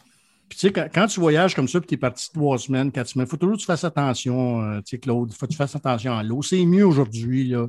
Mais, tu sais, dans la bière. C'est ça, tu ne peux pas boire d'eau, tu ne peux pas manger de salade. Il faut toujours que tu fasses attention. Puis j'étais dans une mine au Venezuela, une mine qui était ronnée par Shell. Et puis, euh, il y avait une, cafétéria exécutive pour les, euh, les, hauts placés. Puis, il y avait un, ça faisait comme deux semaines que j'étais parti, il y avait un super bar à salade, ça avait l'air tellement bon. Puis, comme m'avait dit, inquiète-toi pas, tout est correct. J'avais mangé une salade. Je suis parti de là cet après-midi-là, puis je me suis ramassé en Colombie le, soir. Je pensais à mourir. Finalement, on avait une assurance spéciale. Là, tu appelles je sais pas, je n'ai pas 150 ans, moi, là. là. T'appelais à, la à la réception, ça me prend une ligne pour les États-Unis. Tu fais ça à 7h30, 8h. Puis à minuit et demi, sur son téléphone, OK, j'ai une ligne pour vous. My God, voyons donc. Moi, je, suis dans la toilette, dans le bain, ça sort des deux bouts, tu en train de mourir. Là, j'ai mon papier d'assurance, appelle le 1-800, c'est ça. elle dit non, non, je ne peux pas te commander, je peux pas t'appeler un 800 de ce côté. Elle, elle, pour raccrocher, non, non, non, raccroche pas, t'as Christ. appelle appelle l'autre numéro, j'appelle chez nous, j'appelle ma, ma, ma, femme, c'est broya au téléphone, je sors moi d'ici, Chris, appelle mon boss, réveille-les, le tabarnak, je suis supposé d'avoir le, d'avoir le plein platine, moi là, je veux sortir d'ici. Ils m'ont ramené à Miami le lendemain. Mais tu rentres, à Miami, là, puis tu rentres à l'hôpital, puis là, ils disent Ouais, euh, voyager. Oui, oui, je suis allé euh, au Brésil, au Venezuela, ici, là, ça.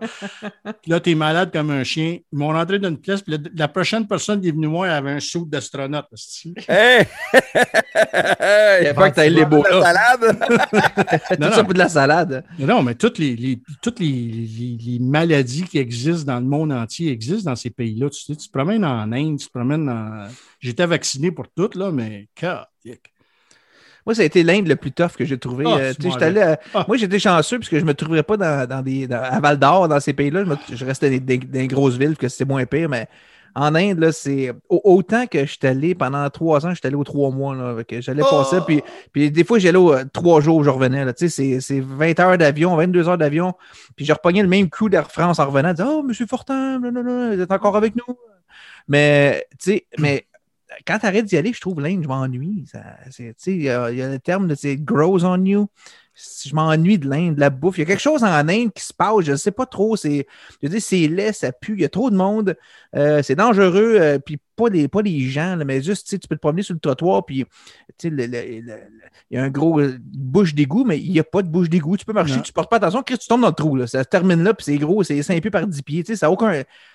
Mais, crime, moi, ça me manque d'y aller moi, moi je suis allé là une fois, parce que j'ai refusé d'y aller après.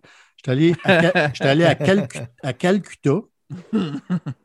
Calcutta, c'est le trou cul de la Terre. si bon. Non, non, Puis là, je suis parti de, de Calcutta avec un, train local parce que le gars, il me dit Je ne peux pas t'attendre. Tu prends le train, je vais t'acheter le billet, ça va être à l'autre. Puis il dit Tu t'en viens avec moi. On était allé dans une mine de, une mine de charbon qui fournissait un, euh, une usine pour faire de l'électricité qui était à au charbon.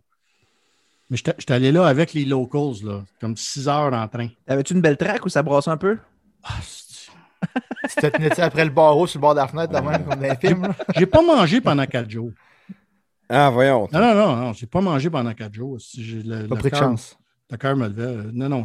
Puis aujourd'hui, euh, je passe devant un restaurant indien et je rentre pas là. Ah, voyons. J'aime ça, l'Indien. Ah, moi, je du Canada, monde... mais j'aime ça au bout, mon Indien. tout le monde dit ça, mais moi, moi je mangeais dans les hôtels de 5 étoiles. où est-ce que j'étais? J'en trouvais un, même des fois, j'allais souvent à Bangalore que je louais un appartement. mais ben, il y, avait un hôtel 6 étoiles au bord de la rue. Genre, Bill Clinton était allé là en visite. Fait que je traversais la rue. Je traversais la rue, puis j'allais manger là au buffet. Ça coûtait 14$, puis tu mangeais comme un roi. Mais en effet, tu mangeais pas des, des popotes mobiles sur le bord de la rue. Euh, c'était un peu. Euh, un peu douteux. Ça euh. fait penser à Hélène Gaillou que j'ai raconté. Elle, c'était en Chine, je pense. Elle disait que le, ils te mettent un plat d'eau que tu laves ta vaisselle toi-même avant qu'ils te servent ta bouffe, tu sais. puis ils vont en arrière dans la ruelle, puis ils font juste rincer les assiettes. Elle a mangé du beurre de pinot, je pense qu'elle était là deux semaines. Elle a mangé du beurre de pinot pendant deux semaines. moi, place la Chine, ça. Moi, ça me fait rire, tu sais, les deux, la, Chine puis les Indes, ils sont rendus à 1 milliard 400 millions. Ils n'ont aucune idée comment est-ce que ah, Moi, je pense que plus de monde en Ils n'ont aucune idée comment c'est. Parce que, parce que là, moi, ça, ça, finit un chapitre parce que, comme je te dis, je me suis marié en 1985. Puis à ce moment-là, nous, on était prêts à avoir des enfants. C'était la raison pour, laquelle on s'était mariés. Puis euh, malheureusement, Marlene n'a pas été capable d'avoir des enfants. Fait que, on, a fait un paquet de choses, là, la patente de fertilité, puis euh, toutes ces choses-là. Puis moi, j'étais toujours parti. Puis c'était la raison. En 92, c'était la, la, culmination de ça où j'avais un choix à faire, soit que, je, soit que je faisais un changement de carrière ou je changeais de femme. Parce que, elle, elle voulait vraiment avoir des enfants. Puis euh, c'est pour ça que j'ai. Euh, le timing était bon parce qu'à travers ces années-là, un des amis qu'on s'était fait, ben, Marlene travaillait avec une, autre demoiselle, puis lui, son mari, c'est Ron, c'est mon partenaire d'aujourd'hui. Euh, dans le milieu des années 80, on commençait à jouer au baseball ensemble euh, les fins de semaine, puis euh, aller faire quelques voyages ensemble. On s'entendait super bien. Puis lui, lui était en frais d'acheter la, business de son père. Puis il m'emmenait luncher. Puis il disait Tu sais, Denis, OK. moi, moi, me fabriquer, c'est pas de trouble, je suis là-dedans depuis que je suis petit gars, mais OK, il faut que j'engage un vendeur. Comment je fais ça? Puis là, on, passait une heure, une heure et demie, puis j'expliquais une couple d'affaires à faire, puis pas faire. Puis je faisais ça pendant un, bout de temps. Puis en 92, pendant que ça, ça, branlait dans le manche à la maison aussi, ben, pendant un lunch, il dit Écoute, Denis, il dit, on s'entend tellement bien ensemble. Puis il dit Moi, je pense que la compagnie peut aller en quelque part. Puis je t'en vends une partie, viens donc avec nous autres. puis il me semble qu'on pourrait faire des bonnes affaires ensemble.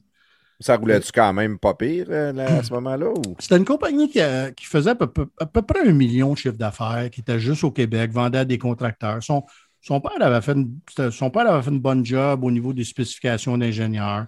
Il, avait un, il avait un vraiment bon produit, puis il venait de développer quelque chose de nouveau, mais il n'était pas sûr de comment amener ça au marché. Puis, euh, c'est avec, ça qu'on a, embarqué. Mais, tu sais, euh, l'esprit québécois. Ma, mère a appelé ma, appelé ma femme quand, quand elle a su que je changeais de job, puis elle broyait au téléphone. Mais voyons. Ah non, tu devais pas, moi, j'écoute ton histoire depuis tantôt. Tu ne devais pas avoir tellement peur non plus. Tu étais clairement très bon parce que tu es rentré dans l'entreprise puis tu n'as jamais arrêté de monter. Puis, euh, je ne sais pas si c'est toi qui appliquais ou s'il venait de voir et disait Denis, on aurait besoin de toi dans tel département ou Denis, on veut que tu fasses ça, on veut que tu ailles là, on veut que tu gères ça. quand, quand, à un moment donné, tu performes partout ce que tu es, à un moment donné, ça reste juste une job. Si ça ne marche pas là, ben, je vais réussir ailleurs, c'est sûr. Mais j'étais vraiment dans un mindset à ce moment-là où je m'en allais vers une vice-présidence, une présidence de compagnie. Ça n'aurait peut-être pas été là. Ça aurait été peut-être avec une compagnie d'un des groupes avec qui je faisais affaire. Mais c'est. Euh, excuse-moi. Euh, c'est vraiment vers là que je m'en allais à ce moment-là. Mon mindset était d'aller dans une grosse, grosse job à l'intérieur d'une entreprise. Puis euh, je, me voyais aller là. L'affaire de. Au, Québec, proche de chez vous, que tu ben, couches à la maison tous les soirs. Moins de voyagement. Ouais. Surtout couper le, voyagement international. Puis euh, à ce moment-là, ben, Tamco, je disais, OK, ben, euh, dans ma tête, j'écoute, je vais aller donner un coup de main à Ron, un an ou deux, le temps qu'on se replace, que, que Marlene tombe enceinte, qu'on ait des enfants, puis que tout, tout s'aille bien sur le niveau familial. Puis après ça, ben, si ça ne fait pas l'affaire Tamco, j'irai faire d'autres choses. je retournerai dans le minier, j'étais bon là-dedans. La ventilation, c'était pas un domaine que je connaissais. Ah, excuse-moi. Non, c'est pas grave. Euh. Non, j'ai pas euh, quand tu Denis. non, je ferme mon micro. J'ai appris. Euh, normalement, un prestateur, il prend les temps sur ces affaires-là. Puis c'est pas si pire. Là. Ah, on pas le toussage. on va tousser à sa place quand tu fermes son micro. Pour ça, on va faire. moi, j'étais en train de fumer en avant. Là. Je me dis, t'as de bien la boucane. C'est toi, c'est ça. T'es en train de te faire à cause de moi. Euh, j'ai pogné une, infection de gorge il y a une dizaine d'années. Depuis ce temps-là, euh, si, si, je parle longtemps, Je viens ah. avec un chatouillement dans la gorge. tu pogné ça en Inde? Pas mal d'or, non? à Calcutta? J'écoutais ça. Moi, je me disais, je suis chanceux d'avoir été juste à All Orchard parce que j'ai pu manger de la salade, j'ai bu de l'eau direct à l'hôtel. euh, le, le, move chez Tamco, c'est bien fait. Je suis arrivé là, j'ai passé comme trois mois à étudier ce qu'il faisait, ce qu'il faisait pas. il, y avait, il y avait des très bons produits, très bons services. Euh, il, venait de développer quelque chose qui était assez unique. Puis, euh, T'étais-tu rentré tout de suite actionnaire ou t'as dit je vais venir travailler un bout? non, non, j'ai rentré actionnaire tout de suite. Tout de suite en partant, OK. ça, c'est bon. Ta euh, mère, elle a braillé, elle comprenait pas ça. Ouais. T'es vraiment sans cœur, Denis. Mais là, ça t'a-tu coûté cher de devenir actionnaire? T'as-tu euh, réhypothéqué ta ben, maison? Euh, oui, c'est ça. moi, euh, j'avais un duplex, une maison à revenu à, Laval qui était payée. mon épouse avait une super bonne job. Moi, je, faisais des, très, très, très bons salaires pour, pour ces années-là. qu'on avait, je pense, écoute, on avait acheté. tu sais, à Laval, tu as souvent ça, c'est deux duplex côte à côte, c'est comme un, comme un jumelé mais tu as, un euh, un 5,5 en haut, un 5,5 en bas avec le sol un bachelor. OK. 124 000. en 1986. Il se vend 1,2 million aujourd'hui.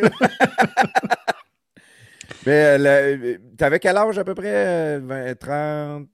Euh, là, euh, non, 27, 28, dans ces années-là. Ah ouais, fait que tu as fait la vingtaine. Représentant international dans la vingtaine, c'est pas pire pareil, ça? Oui. Euh, ben là, donc, pour représentant, c'est plus tu veux trentaine, début de trentaine. OK.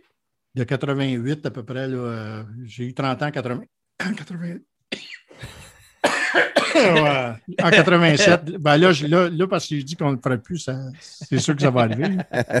Prends une petite gorgée de vin rouge, Jenny. ça va passer. Euh, non, c'est ça. C'est euh, de, de, 87 à 90, non, de 88 à 92. Fait que 31 à 34 ans à peu près. OK, OK. Fait que 34 ans, tu te pars à ton compte. La maison était payée à 34 ans, m'a dire qu'il n'y a pas beaucoup de monde. Que... Oui, mais ma, femme avait une bonne job aussi, puis on n'avait pas d'enfants. Puis euh, je dois admettre que mon beau-père nous avait donné comme 20 000 pour, au début là, pour euh, mettre un cash down. Ah, OK. avec, les taux, d'intérêt de ces années-là, tu étais peut-être mieux de payer aussi au PC aussi? Oui, ben c'était pas comme au début des années 80, là, où tu avais du 17, mais c'était pas du 3% non plus. Là.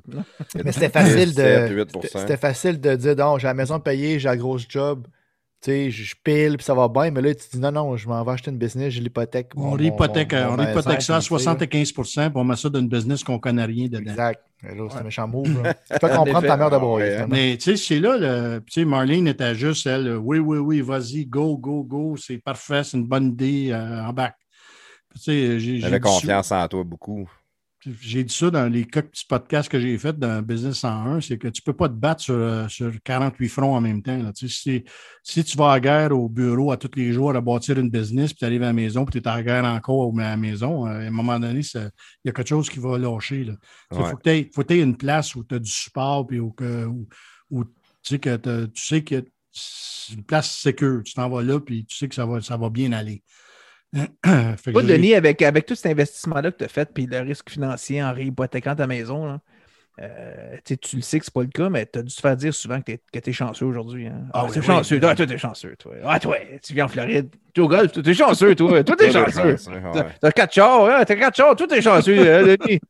Moi, je dis tout le temps, j'ai resté en santé. Ça, c'est, il y a de la chance là-dedans. Il y a, de faire attention à soi-même un peu, là, mais c'est vrai que rester en santé, c'est de la chance. Euh, euh, avoir eu de l'encouragement. Dire oui quand c'est le temps de dire oui. C'est pas dire non aux, bonnes opportunités. J'ai rencontré beaucoup de gens qui ont dit non à des bonnes opportunités euh, parce que ça ne faisait pas leurs affaires à un certain moment donné. D'être opportuniste, ouais, c'est pas donné à tout le monde, ça non plus la, porte que tu n'as jamais ouverte, ben, tu ne sais pas ce que sais pas ce qu'elle contenait. Comme je dis, moi, j'étais convaincu à ce moment-là que je ne resterais pas là longtemps. Puis, là, ça fait 30 ans. D'aller investir pour avoir une job quand tu aurais clairement pu juste aller donner ton nom ailleurs puis avoir les mêmes salaires ou même peut-être plus. Puis gérer du monde, zéro risque. C'est pas fait pour tout le monde d'être entrepreneur. Tu, tu l'avais en dedans de toi pareil. Puis il faut que, faut que tu aies certaines choses de, base. Euh, à cause de la construction, il y avait un syndicat. Mon partner, puis Ron, puis un syndicat, ça ne marche pas. Puis euh, Ron, puis René Monde, ça ne marche pas. C'est que, il y a beaucoup de ces, de ces, euh, de ces responsabilités qui ont tombé sur mon côté, quoique je suis engagé surtout pour les ventes puis le marketing. Mais euh, on s'est toujours bien complété là-dessus parce que moi, je dirige du personnel depuis 1985. Ouais. Puis là-dedans, ben, il faut que tu comprennes que si tu perds patience, ben, c'est toi qui paye. Mais c'est une autre affaire aussi. C'est pas tout le monde qui est capable d'être en position de, gestion de personnel. J'en vois beaucoup, je, l'appelle les, les, ceux-là qui deviennent un général de l'armée, qui crient des ordres à tout le monde, puis que on dirait que parce qu'ils ont un titre ou une position, ça leur monte à la tête, puis ils, se pensent, pas qu'ils se pensent, mais ils agissent comme supérieurs, comme s'ils euh, étaient euh, au-dessus de tout le monde, puis c'est moi le boss, puis c'est moi qui décide. Puis j'en vois beaucoup, beaucoup. On dirait qu'ils ne comprennent pas que ton employé est celui-là qui va te faire euh, réussir ou échouer. Il, y a, toujours une ligne fine il faut, l'encouragement, c'est sûr, de ne pas traiter le monde comme des. De, de, traiter le monde comme tu veux être traité, ça, ça a toujours été de mise. je pense que ça sera toujours de mise euh, d'avoir du respect envers les gens. Mais il, y, a une limite. Il y a, des gens qui sont spécialistes pour faire écœurer le monde. Ouais. Puis bien souvent, ce n'est pas, pas des choses qu'ils font, ce n'est pas des choses qu'ils savent, c'est des attitudes, c'est des, puis ça, il faut, que tu, il faut vraiment que tu, tu casses ça au début. Moi, ça m'est arrivé souvent, quelqu'un. Tu as beau être patient, tu as beau. Puis là, les lavages de yeux, j'ai fait revenir quelqu'un dans mon bureau plusieurs fois. Dire, toi, là, ton attitude, là, tes d'affaires de lever les yeux en l'air après je t'ai dit quelque chose. Là. je t'ai traité avec respect. Ce que je t'ai demandé, ce n'était pas une suggestion. à partir d'aujourd'hui, on va exécuter ce travail-là de telle façon. Tu toi, tu es payé pour le faire, je t'ai payé un bon salaire, je ne t'ai pas, pas crié après toi. Mais tu sais, tes attitudes, de, tu es plus gros que tu es plus intelligent que tout le monde, ça va faire. oh, je sais de quoi tu parles pareil. Puis, tu sais, ça, ça s'en va dans ta figure, puis je te le dirai pas huit fois, tu sais. Parce que une autre affaire qu'il faut que tu comprennes, c'est qu'à euh, un moment donné, quand ça ne marche pas avec quelqu'un, laisse-les aller.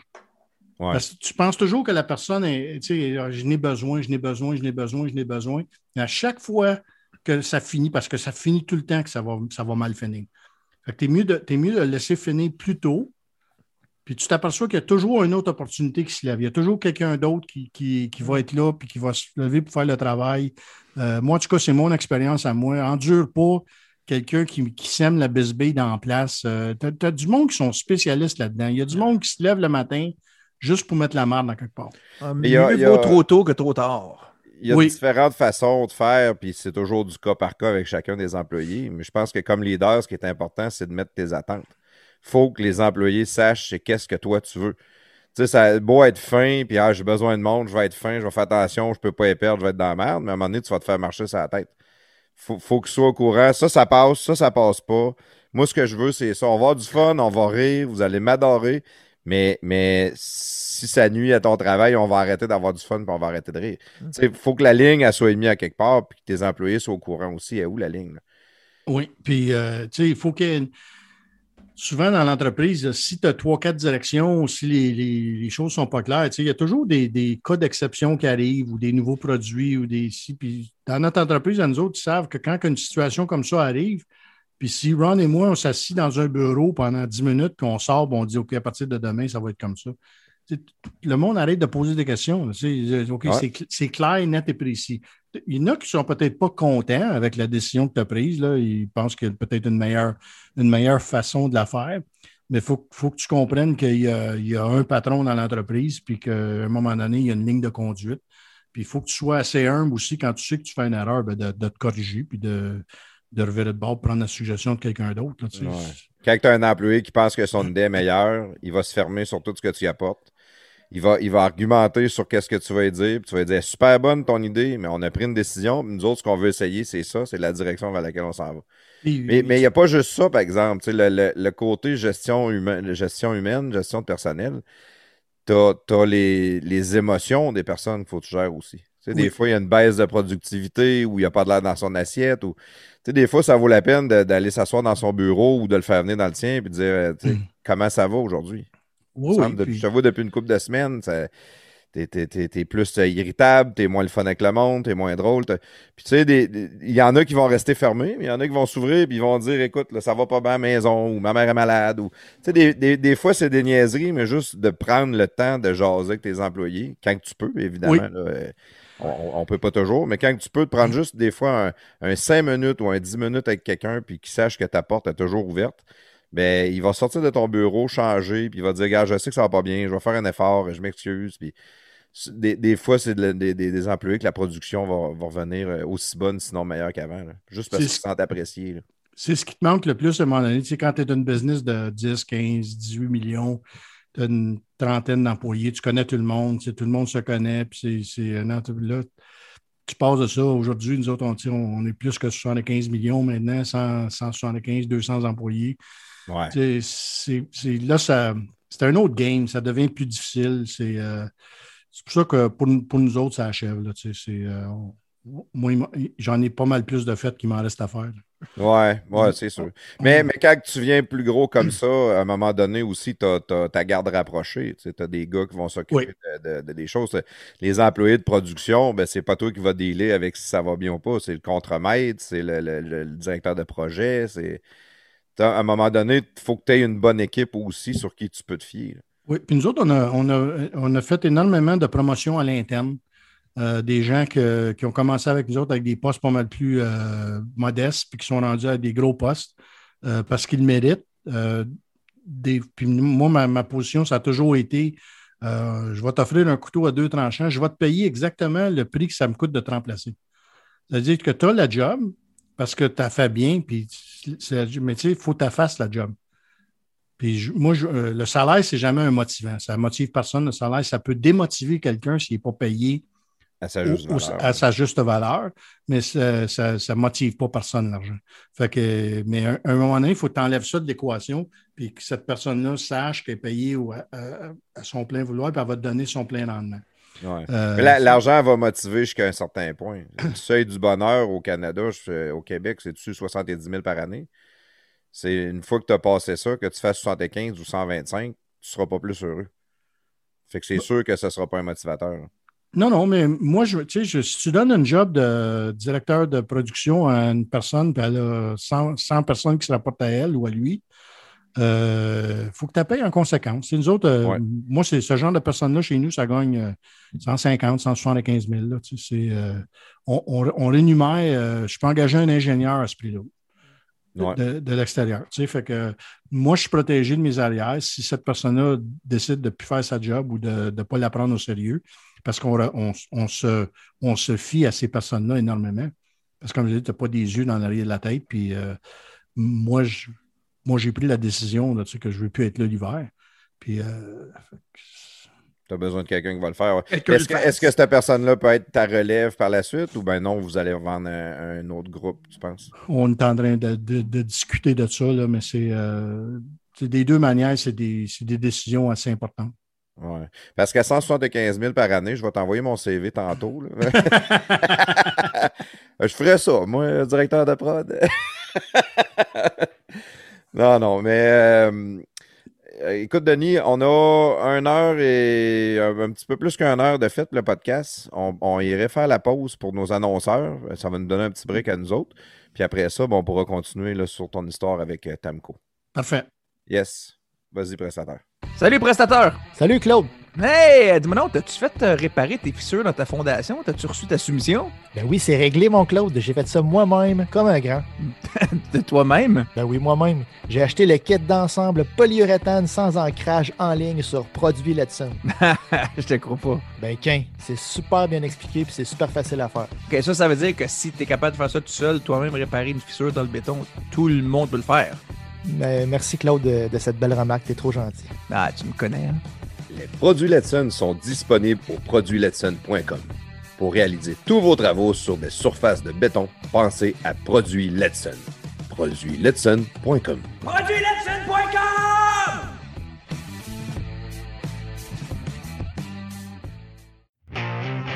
L'Association des routiers professionnels du Québec permet aux petites entreprises et aux camionneurs d'avoir les mêmes avantages qu'une flotte aurait accès. Comme exemple, un compte national pour des pneus, une assurance collective, ainsi que des rabais chez plusieurs partenaires. On parle également de comptes flotte majeure pour des pièces de véhicules lourds, de des rabais pour la téléphonie cellulaire. On parle aussi d'activités de lobbying. Autrement dit, si le gouvernement vient qu'à vouloir négocier des nouveaux règlements ou des nouvelles lois, l'association est toujours consultée et on est capable d'apporter votre point de vue directement au gouvernement. Comment devenir membre, c'est simple. C'est en allant sur Internet au arpq.org ou au téléphone au 1877 956 2777. Vous pouvez également nous rejoindre sur Facebook sur la page Association des routiers professionnels du Québec. Good, de retour euh, avec euh, notre ami Denis Labelle. Euh, Denis, avant qu'on parte pour la pause, on est en train de jaser un peu ton histoire avec Tamco. Euh, j'aimerais ça qu'on élabore juste un peu plus là-dessus parce qu'on l'a échappé à parler de gestion de personnel puis de, de, de, de ton day-to-day. Mais euh, je veux qu'on revienne à, quand tu as acheté avec ton chum. Tu sais, là, vous aviez une, plus petite entreprise. Il y avait combien d'employés quand, vous quand tu as commencé? il y a une dizaine d'employés. Puis le, modèle que, que le, père de mon partenaire avait, fait, il avait commencé ça avec un autre partenaire des années 70 c'était vraiment la mentalité de cette année, de ces années-là. Lui, ce qu'il faisait, c'est qu'il y avait quelques amis dans le domaine. Euh, il a toujours été dans la ventilation. Il y avait des amis ingénieurs dans ce domaine-là. Puis il avait travaillé beaucoup les spécifications. Fait que pour certains gros projets, c'était ses, ses chums ingénieurs qui faisaient ces projets-là, puis s'assurait que Tamco soit spécifié dans les projets. Puis eux autres, à ce moment-là, ils vendaient directement au contracteur qui, qui, faisait le, qui faisait le projet en question. C'est quel type de ventilation qui vendait? Ben, nous, on, nous, on fait des volets de contrôle. Fait que c'est la pièce qui dirige, qui, qui euh, permet à l'air de pénétrer la, bâtisse, puis à l'air vicié de sortir de la bâtisse, puis à faire bouger l'air à l'intérieur d'une bâtisse. Fait que tu as des ventilateurs, puis à toutes les places, il faut que, faut que les volets fassent envoyer l'air où tu veux ou pas rentrer d'air. Ou, arrêter de l'air à certains endroits. Faire ça, c'est installé par des, fer, par des ferblantiers. Par des ferblantiers, puis c'est tout contrôlé par le système de contrôle d'une bâtisse. OK. Fait que ça peut être compliqué ou ça peut être euh, très léger, mais en tout cas, tu sais, fait que lui, il, s'est créé une clientèle comme ça, à faire des. des tu sais, il était reconnu comme avoir un bon produit. Fait que tous les gros projets, les. Euh, les tours au centre-ville, euh, les hôpitaux, les, euh, les universités, ces choses-là. Il était toujours spécifié. Fait que là, il y avait deux choses. Il vendait directement aux contracteurs, puis euh, il y avait des, des, compagnies de, fabrication d'équipements original, des gars qui sais, des grosses unités de ventilation que tu vois sur les toits. Là. Ouais. Il y en a là-dedans, c'est du, c'est du, c'est tout du préfab, Carrier, York, en font toutes ces unités déjà faites. Il y en a, c'est ce qu'on appelle ça custom.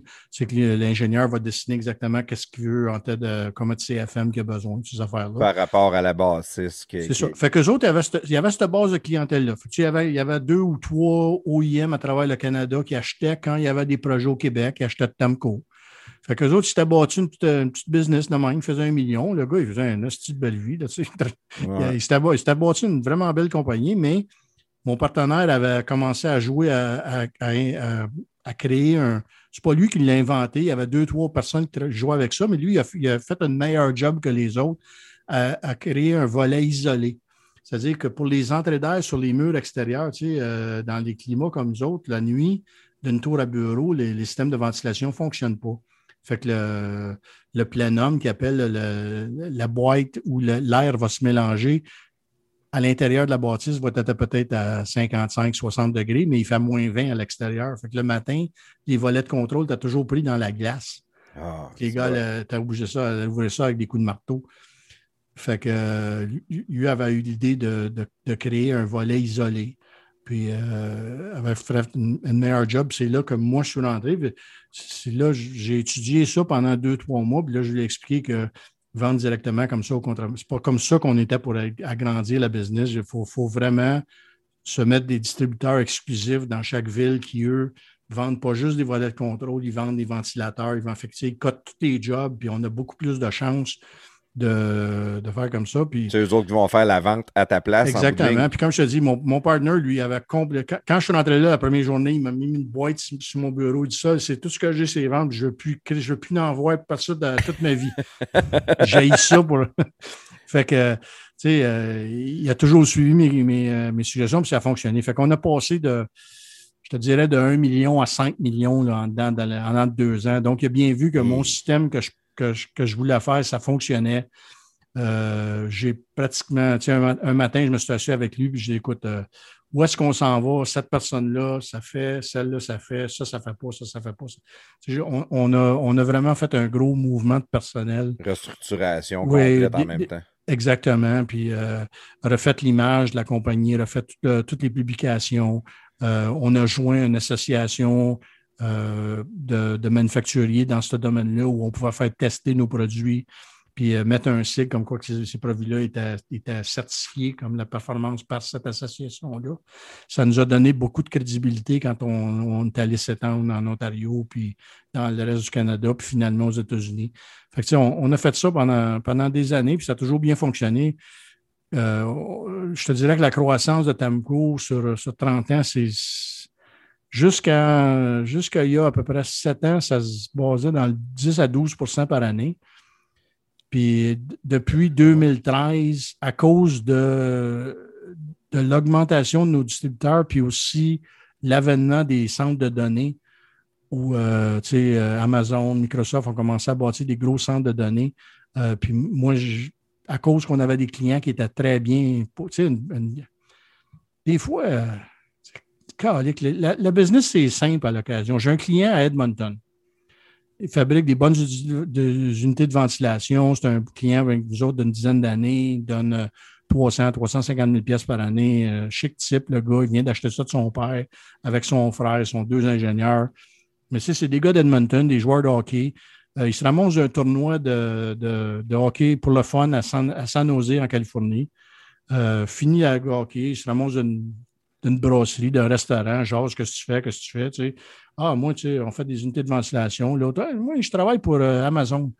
Moi, il dit, on commence une affaire, là, on va avoir des, des, centres de données. Là, ils disent, on a tout essayé ce qu'on a essayé Train, on a essayé York, on a essayé Carrier. Ça ne marche pas. les, serveurs, c'est beaucoup trop, trop de chaleur, puis on n'est pas capable de de changer l'air souvent. Ben, il dit Écoute, il dit Moi, je suis là-dedans, je peux aller, demain aller voir ça demain, voir si je suis capable de, de te donner un coup de main, de faire des une bière. Hein? Ça, c'est 2013. Je fais 300 000 de chiffre d'affaires avec eux autres. Ça, ça veut dire qu'eux autres sont une compagnie d'à peu près 30 millions. Cette année, avec eux autres, je vais faire 28 millions. Hey, tabarnak, hein? ça a été payante, cette bière-là? Ils fournissent 75% des unités de ventilation à l'intérieur des centres de données pour Microsoft et Amazon. My God. Hein. Les relations, des fois, ça, c'est sûr que ça joue dans la balance. Mais c'était énorme. C'est énorme. Ouais, c'est un gros euh, pourcentage de la business, là, dans le Oui, mais c'est pour ça que, disons que nous, ça fait deux. Ça, je, dirais qu'en en moins de dix ans, la business a triplé. C'est hot en tabarnak. Fait que c'est là que tout a changé. Oui, mais c'est hot d'un côté, puis c'est pas facile, facile de l'autre. Euh, c'est très, très dur sur le cash, très dur sur le personnel, très dur sur euh, la gestion des inventaires. Euh. Trop de croissance, dans le fond. Oui, c'est ça. Écoute, c'est mieux d'avoir ce problème-là que l'autre problème, c'est quand tu n'as pas assez de business pour faire runner. C'est moins, ouais. ça, c'est fun. Mais, c'est l'histoire de Tamco. C'est c'était une histoire de le fun, tu sais, puis tous les distributeurs que j'ai nommés à travers l'Amérique du Nord, c'est des chums, c'est du monde avec qui on s'entend bien. Euh, même chose avec les, euh, avec les, les, gars d'équipement originaux. Tu, sais, tu, fournis un produit, mais quand ça fait 20, 25 ans, 30 ans que tu fais affaire avec ces personnes, tu sais, à Québec, c'est comme métal. Je faisais affaire avec M. Pouliot quand j'ai commencé. Maintenant, c'est Alain qui a pris la relève, son garçon. Mais tu sais, c'est des super belles entreprises. On fait un million par année avec, euh, avec Cometal. Puis c'est un chum, Alain. C'est pas, pas un client. Il y a quelque chose que tu as mentionné. Tu as parlé beaucoup de ta croissance. Puis là, vous avez euh, commencé au Québec, après ça l'Ontario, après ça les États-Unis. Dans le podcast que tu as fait de Business 101, tu en parles de ça à un moment donné parce qu'il y a beaucoup de monde qui se disent Ah, on a une compagnie, ça va super bien, puis on voudrait, euh, on voudrait aller aux États-Unis. Puis souvent, tu dis, vous êtes peut-être mieux d'aller à Toronto que d'aller à, Chicago, mettons. Parce que là, c'est pas de taux de change, pas de douane. Tu as beaucoup moins de, de, casse-tête, puis c'est là que tu vas être capable de mieux tester si ton produit euh, va, va, va passer au travers d'une nouvelle ville ou d'un développement futur. Toronto, la plus belle euh, création du Parti québécois. Faudrait que les business qui s'en vont là à cause de faut, faut que tu regardes des, images aériennes de Montréal 1976, eh Toronto 1976, eh puis Montréal 2021, puis Toronto 2021 pour comprendre l'ampleur de ce désastre-là. Explique-nous donc ça un peu. Ouais, tu étais assez ferrant. On avait parlé de politique euh, un peu euh. Ensemble. Puis en pré-show, on le disait que tu étais quelqu'un qui était très ferré là-dedans. Canadienne et américaine. Mais c'est pas ça. C'est parce que ce que je disais aux gens, c'est que, OK, ouais, quand tu t'en vas aux États-Unis, il faut que tu deals avec les douanes, il faut que tu deals avec le, les, frais de change, euh, le crédit qui est différent. Moi, je disais aux gars, si tu veux essayer tes, tes systèmes de marketing, tes systèmes d'expédition, tes systèmes d'emballage. Euh, Toronto, c'est aussi gros que, que Chicago. Que, c'est, dans, même, dans la même foulée. C'est une grande ville américaine. Euh, donc, si tu peux te faufiler là et trouver une niche dans ce marché-là, ben, peut-être tu peux le répliquer ailleurs. Tu as peut-être moins de chances de te planter, d'être dans le même pays parce que tu vas avoir moins de cassage de tête sur des détails, dans le fond. À moins que, toujours l'exception, quelqu'un qui vient me dire, moi, j'ai de l'excédent produit, je, peux, je pourrais mettre un troisième chiffre dans mon usine, ça ne me coûterait pas plus cher, puis, euh, tu sais, j'absorberais plus d'overhead. Fait qu'à ce moment-là, tu dis, OK, va-t'en aux États-Unis, side-toi du, du taux de change un peu, puis va te chercher de la business comme ça en, vendant à un meilleur prix qu'un Américain. Mais c'est un jeu dangereux parce que c'est pas toi qui contrôle l'aspect numéro un. si l'échange euh, retombe à zéro, ben là, tu es fourré. Ouais.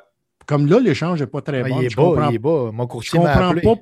Je comprends pas pourquoi que le taux de change. Ben moi, j'ai avisé. Premièrement, je, premièrement, je, je change de l'argent présentement en US. C'est sûr. Mais euh, il y a, euh, je ne comprends pas que le, dollar américain soit si faible en ce moment. C'est pas si le pétrole monte tant, là, ils en montent un peu, mais je, pas, ça ne justifie pas que le dollar est à 1,24 environ. Là. Moi, j'ai payé du 1,30, 1,35. Je fais mes soumissions, je cote tout le temps 1,35 dans, dans, le taux de change. Puis là, je, là, je suis regagnant de 10, mais je, je faut que tu t'ajustes à un moment donné parce que ça ne restera pas toujours de même. Là. Nous autres, la, CFO chez nous, c'est le contraire. On, reçoit beaucoup de, on vend beaucoup en dollars US directement. Puis là, elle ne veut pas faire de veut pas faire de transfert. Elle attend que ça revienne à 35. moi, je, dans, notre business, on le voit nous autres parce que c'est de l'importation. Tout vient des États-Unis tout le temps. Nos, marges de profit ont augmenté parce que le taux, le, taux a bougé, mais on ne baisse pas nos prix. ça, c'est le bout de plate, mais on, ne peut pas, parce que si le tour bouge l'autre bord, ben là, il va falloir remonter. Fait qu'on fait deux fois la job. Moi, moi je vends, si je vends une pièce à Toronto, je vends une pièce à New York. OK? Ça a toujours été comme ça. Faut que, si, si tu as un produit supérieur qui a, des, des, performances supérieures, c'est ça qu'il faut que tu fasses. Une pièce, une pièce. C'est beaucoup plus avantageux pour toi de le vendre. Oui, parce que ben, ça te permet de. Ça te donne une marge de manœuvre pour aller chercher de la business euh, dans tes manufacturiers d'équipements originaux, il faut, faut, que tu sois un peu plus compétitif. Fait que, faut que tu balances tout ça. C'est la job d'un c'est la job d'un directeur général ou d'un président de compagnie. Fait que vous avez fait la croissance 10-12% par année tout le temps. Quand que le premier développement était ça, vous avez dit on va aller en Ontario, on va commencer à vendre des volets là-bas. On, sait, on avait une base, on avait une base en Ontario, on avait un client à Vancouver, puis j'ai utilisé ces bases-là pour développer. Puis là, on s'est développé. Il y a deux choses qui sont arrivées dans ces années-là, c'est que moi, j'étais en mode je m'en viens, watchez-moi. Pendant ce temps-là, le taux de change était haut. Fait que mes, compétiteurs américains, c'était difficile pour eux autres de s'en venir aux États-Unis, au, euh, Canada. J'avais un, euh, compétiteur canadien qui dormait sa switch un peu. Fait que je me suis ramassé avec le meilleur réseau de distributeurs à travers tout le Canada. on, a, on a une compagnie qu'on fait pas mal affaire à travers le, tout le Canada. C'est différent au Québec, c'est différent en Saskatchewan. Fait que, tu faut, tu, faut que tu choisisses tes spots. Puis euh, là, là, présentement, au Canada, c'est nous autres qui est numéro un. C'est très hot, ça. Puis ton day-to-day dans, dans, toutes ces années-là, c'était quoi? Beaucoup, beaucoup de voyages ou tu t'arrivais au bureau le matin de bonne heure puis tu faisais beaucoup de bureaux, beaucoup de téléphones, des meetings sans arrêt ou... Je pense que ce on se parlait à micro fermé. Moi, depuis, euh, depuis le début des années 80, pour moi, c'est 150 jours sur la route. Jusqu'il y a deux ans, c'était 150 jours minimum sur la route. Tout le temps sur la route. Tout le, temps, tout le temps, tout le temps.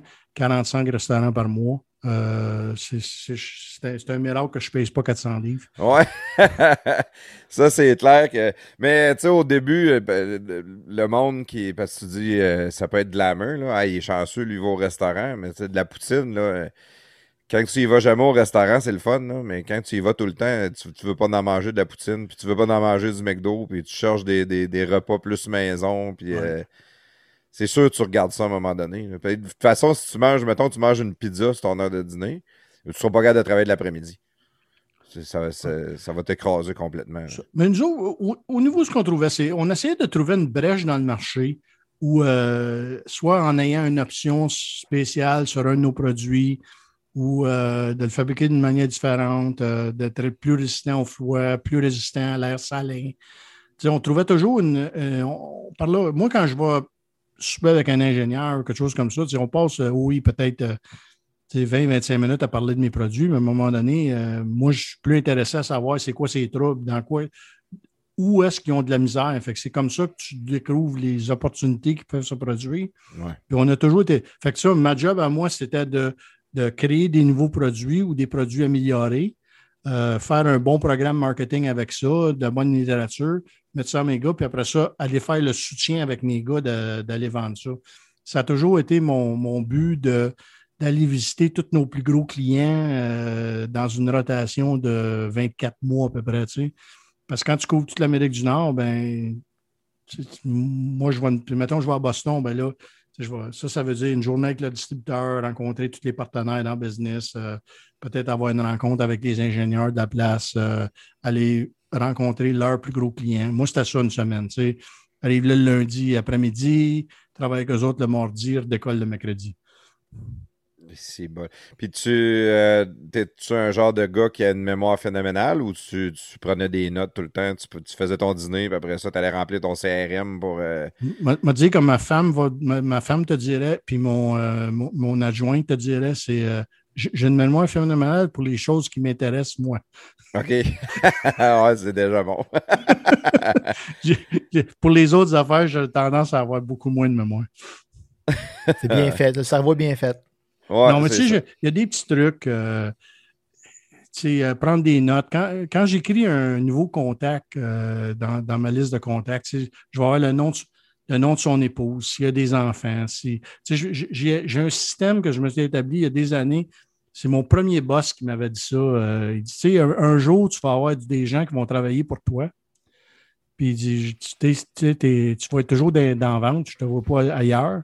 Tu vas peut-être un vendeur qui va avoir un accident de char à minuit le soir, puis tu vas avoir à appeler sa femme pour lui dire que son mari a un accident.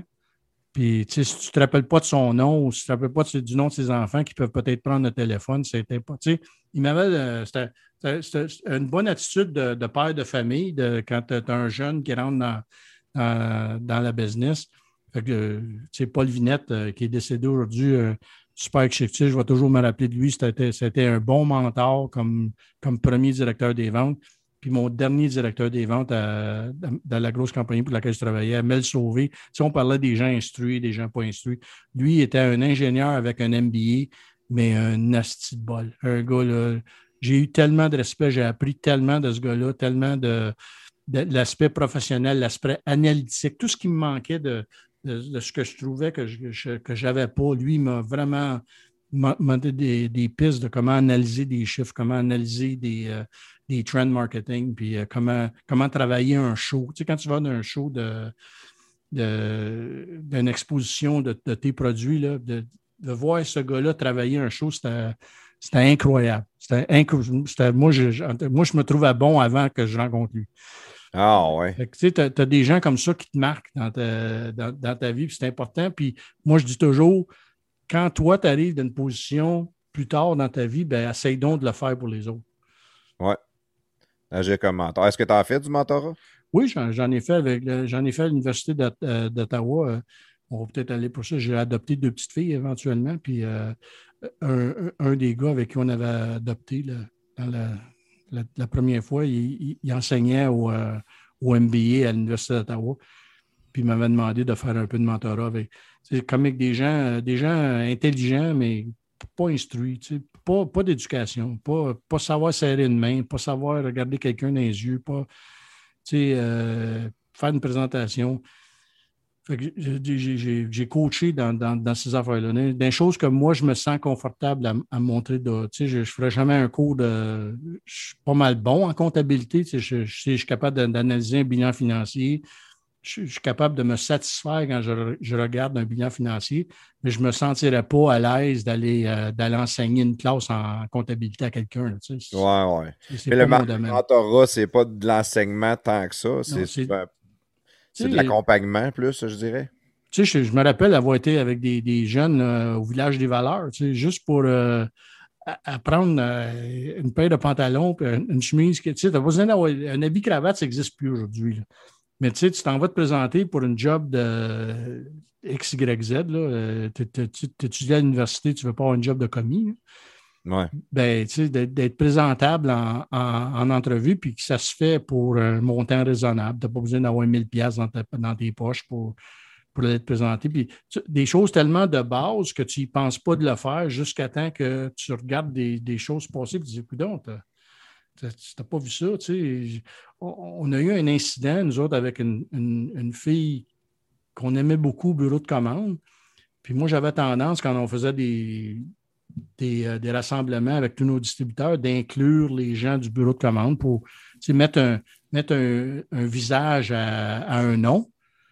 Je trouvais ça important. Puis euh, on, on, avait une discussion avec ces gens-là, tu sais, que vous êtes des filles, puis la part des gars, c'est des gars qui sont là. Fait que s'il y a quelqu'un qui vous achale, venez nous voir, on ne tolère pas ça. Mais il est arrivé un incident à un moment donné, puis là, il a fallu que je change ma méthode. Là, là à cette heure, quand on invite une nouvelle, ben, j'ai un meeting dans mon bureau avec mon adjointe à moi, parce que je ne rencontre plus jamais une dame toute seule dans mon bureau. Ça ne se fait plus. À cette heure, non, c'est de valeur, mais on n'a plus le choix. Puis là, mon, mon adjointe, qui est une dame de 54 ans, était très, très bien mise, puis euh, qui a toujours fait affaire avec des clients, elle est très belle, mais il n'y a, pas un, a pas un de mes clients qui oserait jamais faire de quoi parce que elle a, on, elle l'a peut-être appris de sa mère, je ne sais pas, elle sait comment se conduire en groupe. Ouais. Mais j'ai eu une conversation avec elle, j'ai rien. Moi, je, je pensais que je sais pas, quelqu'un lui avait montré ça, mais tu sais, quelqu'un qui se présente là euh, avec une jupe où tu y vois les fesses, puis euh, il, faudrait, faudrait que tu aies une discussion avec eux autres, puis ça ne peut pas être moi. mais ouais. tu sais, il y a des. Y a des puis c'est-tu pas correct? Tu sais, là, là, tu te mets à poser des questions pour aujourd'hui, que ben, là, tu dois te faire ça. Peut-être. Mais c'est-tu la bonne chose à faire quand tu vas être dans une soirée où il y a de l'alcool euh, qui est pris librement, gratuitement, puis ça va durer jusqu'à 11 h le soir, puis tu as un paquet de gars qui sont des hosties down dog. Fait que... Mais des fois, les gars sont, sont décevants là-dessus un peu. Ah, mon Dieu, oui. oui J'en ai des filles qui travaillent pour moi dans mon équipe. Puis souvent, ce que je trouve les meilleurs, c'est les filles qui ont été d'un bord. Ils, ont toutes entendu, niaiseries. Parce que nous autres, on se promène dans les usines. On va à maintenance, on va dans l'usine, on va. Fait que des gars qui sifflent, puis des gars qui se contrôlent plus, puis des gars qui disent des commentaires que ça se dit tellement plus en 2021. Mais, mais ils s'en font réellement dire beaucoup des commentaires de même. Puis il y, a deux façons de, le prendre. C'est soit que tu es insulté et tu dis ça se fait pas, ou est capable de revirer le gars ou d'y répondre de la bonne façon. Ou, Moi, mais, mon tu sais, elle dit, honnêtement, une dame est soit disponible ou pas disponible puis elle va donner le, le mood qu'elle veut à ce moment-là. Ouais. Mais le, le, genre de gars que j'ai, moi, les, euh, la plupart de, tous nos distributeurs, c'est des manufacturiers euh, d'équipements, euh, des, représentants manufacturiers. C'est tous des gars qui ont une bonne instruction, une bonne contact. C'est des gars qui font de la belle argent. moi, mon, mon distributeur moyen doit faire au moins 500 à 600 000 par année. Fait que, tu sais, t'en as là-dedans qui paraissent bien, euh, qui ont de la belle argent. Puis s'ils voient une fille qui est disponible, puis les autres, ça leur tente, c'est facile pour un gars d'en faire wapper une fille. Ouais. C'est pas fair quasiment. Là. Puis faut, faut, que tu lui donnes. Euh, puis si tu, ben, si tu rends ça plus facile, c'est encore plus compliqué. En tout cas, c'est, les choses d'aujourd'hui qui sont pas faciles, qui sont, euh, qui sont pas faciles à diriger. Puis ça, ça fait partie de la vie d'un entrepreneur. Il faut que tu deals avec ça des deux côtés. Parce que euh, tu peux pas dire à quelqu'un fais pas ça, fais pas ça. Aujourd'hui, c'est, c'est comme tu n'as pas le droit de dire ça. Là. Mais c'est beaucoup plus touché que ça l'a déjà été, maintenant. Comme la fille de Radcan, là, euh, marche les épaules, arrête de sortir tes seins, puis euh, marche les épaules moins hautes. Là. moi, je, moi, je, peux pas dire ça. Non, non, c'est ça. Personne. Mais puis gérer du personnel, il y a aussi euh, gérer des filles, gérer des gars, c'est une façon différente de faire. Oui, oui. j'ai géré des gars, si t'es cabochon, ben, je peux te dire, t'es cabochon. Pour une fille. Mais, mais tu peux pas dire ça à une fille, parce qu'elle, ça passera pas, les émotions, elle peut, elle peut pleurer, elle peut t'en vouloir, elle peut euh, aller faire une plainte, ou tu sais. Mais en tout cas, il me semble que, voyons, t'es donc bien innocent, tabarnak, tu sais, puis dix minutes après, on rit, puis on, on, on se l'est dit, c'était correct, on a passé, on a passé. nous autres, euh, si, si, on a une discussion à avoir sur la performance, ces choses-là, ça se fera jamais tout seul. Euh, dans, dans, le cas présent, on a une, une directrice de personnel qu'on a aux relations humaines. Ça, ça aide, par exemple. Oui, puis euh, elle va être dans mon bureau si on va parler à une, dame de, de, performance ou de, de, choses comme ça. Parce que là, moi, je l'ai vu de l'autre côté. J'ai vu quelqu'un commencer à pleurer, puis la, fille, tu peux, hey, hey, hey, hey, c'est assez de.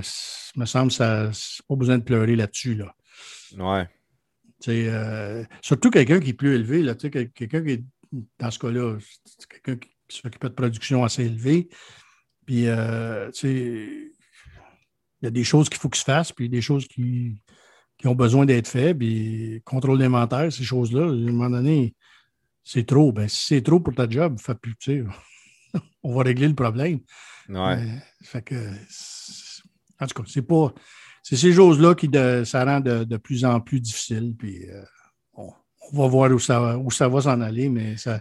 C'est pas pareil comme quand j'ai commencé dans le business, je peux te dire ça. C'est un, des bouts que tu disais tantôt, hein, a plus de fait qu'il reste à faire. c'est vrai que la, nous autres, on le voit avec des jeunes qu'on va engager, puis là, je ne veux pas généraliser parce que c'est pas tous les jeunes qui sont comme ça, mais c'est des choses qu'on ne voyait pas avant. C'est genre, tu vas te faire dire, euh, ben, je travaillerai pas jeudi après-midi parce que je vais faire du skate avec mes chums. Mais. tu, travailles jeudi après-midi. Ah, ben, je peux pas. J'ai déjà dit oui à mes chums. C'est ça. mais, mais, ça, aujourd'hui, c'est la nouvelle patente. Puis là, il faut que tu t'adaptes. Euh, moi, tous les, euh, tous les clients que j'ai, ça inclut nous autres. Même quand on a refait notre bureau après le feu, on a eu un feu euh, une couple d'années. Ben, c'est sûr qu'on a amélioré la cafétéria, on a amélioré le frigidaire, on a amélioré le. C'est des choses que les gens, les gens voient là on a, des, on a certains clients, il faut qu'ils bâtissent des gymnases. Euh, le monde accorde une importance à, la vie sociale, mettons. Du, Plus que le salaire, c'est même ce que tu, ça revient à ce que tu disais tantôt. Si tu veux attirer cette nouvelle génération-là, parce que si tes autres de ton côté sont très instruits, très travaillants, euh, c'est juste qu'ils travaillent à leur rythme. le gars qui est allé faire du skate le jeudi après-midi, ben, ça se peut qu'il se remette à travailler sur un projet à 8 heures le soir. Ouais. Parce que ça y tente, puis il a eu une idée, puis il va le faire. Puis, mais il faut que ça soit à leur rythme à eux autres. Fait que faut tu, c'est, une, une, nouvelle manière de faire. Puis aujourd'hui, ben, du personnel compétent, il n'y en a pas beaucoup. Fait que la, nouvelle manière de faire pour un, pour un boss, pour un propriétaire d'entreprise, c'est de leur laisser, c'est de leur donner des deadlines peut-être? C'est une façon différente de dire, ben ça, moi j'ai besoin que ça soit fait pour telle date. Fais-le quand tu veux, mais il faut que ça soit fait telle date, que ça soit bien fait. Oui, exactement. Puis, euh, tu sais, il y, a des choses que, que moi, j'aurais jamais pensé, mais, tu sais, dans le frigidaire de l'entreprise, il faut qu'il y ait de la moutarde, il faut qu'il y ait du ketchup, il faut qu'il y ait de. Il faut que quelqu'un puisse être capable de se faire une sandwich si euh, ça n'a pas, pas pensé, puis elle était là jusqu'à 7 heures, 8 heures. Puis la fin, la fin, la pogne. Fait que, tu sais, c'est des, choses que moi, j'aurais jamais pensé au début, mais que c'est comme ça aujourd'hui faut que tu nourrisses les milléniums. Denis, j'aimerais ça qu'on change de sujet un peu. Euh, c'est quelque chose qu'on veut jaser beaucoup avec toi. Nous autres, on est beaucoup intéressés par la politique américaine. La politique en général, on, le sait que tu connais ça beaucoup. Euh, je te ramène à quelque chose que tu nous as dit tantôt. Tu as parlé de, Montréal euh, puis Toronto. Comment c'était en 76, comment c'est rendu en 2021. Qu'est-ce qui s'est passé pour que, Montréal bâtisse Toronto à ce point-là? Puis après ça, on va bifurquer un peu sur la, politique. Ça peut être la politique au Québec, au Canada, aux États-Unis. René Lévesque a été élu en 1976 ah. et a fait fuir tous les capitaux. Tout ce qu'il y avait de gros argent privé au Québec est parti en 1976. est-ce qu'il y en est revenu? Est-ce qu'il y en a encore aujourd'hui? Probablement, oui. Il y en a qui, est revenu à, travers les années, mais tu corriges jamais ça. Ça veut dire qu'à ce moment-là, Montréal était le centre bancaire, Montréal était le centre euh, de bourse, Montréal était Montréal était l'entrée de l'Europe pour l'Amérique du Nord. Montréal, l'aéroport de Montréal, c'était le hub d'Air Canada. Ça, ça a tout changé. Tout, tout, ça, c'est en allé à Toronto. C'est pas bien plus loin, quelques heures de plus. Non, puis tu sais, c'est, euh, c'est, pas juste le. Quand tu perds, Yann Sénéchal le dit souvent, c'est pas les pays qui crissent le camp. non, vraiment pas. Vraiment le, pas. le, BS, euh, le BS euh, dans l'Est de Montréal, d'après moi, là, il est encore là. il n'est pas parti nulle part. Tu qu'il y ait plus d'impôts, moins d'impôts, lui, ça ne change rien. Tamco, Tamco à Montréal. Tamco, à Ville-Saint-Laurent en 1995, puis bye-bye après le référendum. Ouais. Penses-tu qu'il va y avoir un autre référendum au Québec? Peut-être, mais moi, je ne comprends plus, là, parce que la bataille est gagnée. Moi, je parle quelqu'un au Texas. Tout le monde sait que le Québec, ça parle français. Ouais. Je, ne comprends plus la patente. quand, ils savent c'est où, là, ils savent qu'ils parlent français. c'est un, rêve d'une génération en plus, je te dirais, parce qu'on voit les jeunes aujourd'hui, les, les, les, millennials ou ceux-là après, après eux autres il n'y en a pas un qui est intéressé par une histoire de référendum, puis de séparation, puis de société. Il y en a quelques-uns, là, mais. Mais, tu sais, moi, c'est tellement minime, c'est marginal. mon amour de la politique commence parce que je, voyage internationalement. Tu, tu, parles de quoi? Tu sais, éventuellement, tu, tu, tu, regardes comment ça fonctionne, les systèmes dans les pays, c'est quoi les systèmes de santé, c'est comment, comment ça marche votre gouvernement, c'est comment c'est divisé. Euh, fait que, tu sais, commencé à faire ça dans le monde. Ça m'a toujours intéressé. Tu sais, euh, mm-hmm. j'ai toujours été euh, assez politisé. Puis, nous, comme je te disais, quand on s'est mariés, ma femme était comme moi, on, s'impliquait un petit peu au Québec, pas beaucoup. Puis, à un moment donné, on, comme je te dis, on voulait avoir des enfants, puis ça n'a pas fonctionné. À un moment donné, on avait mis une croix là-dessus pendant un an solide, on n'a pas parlé.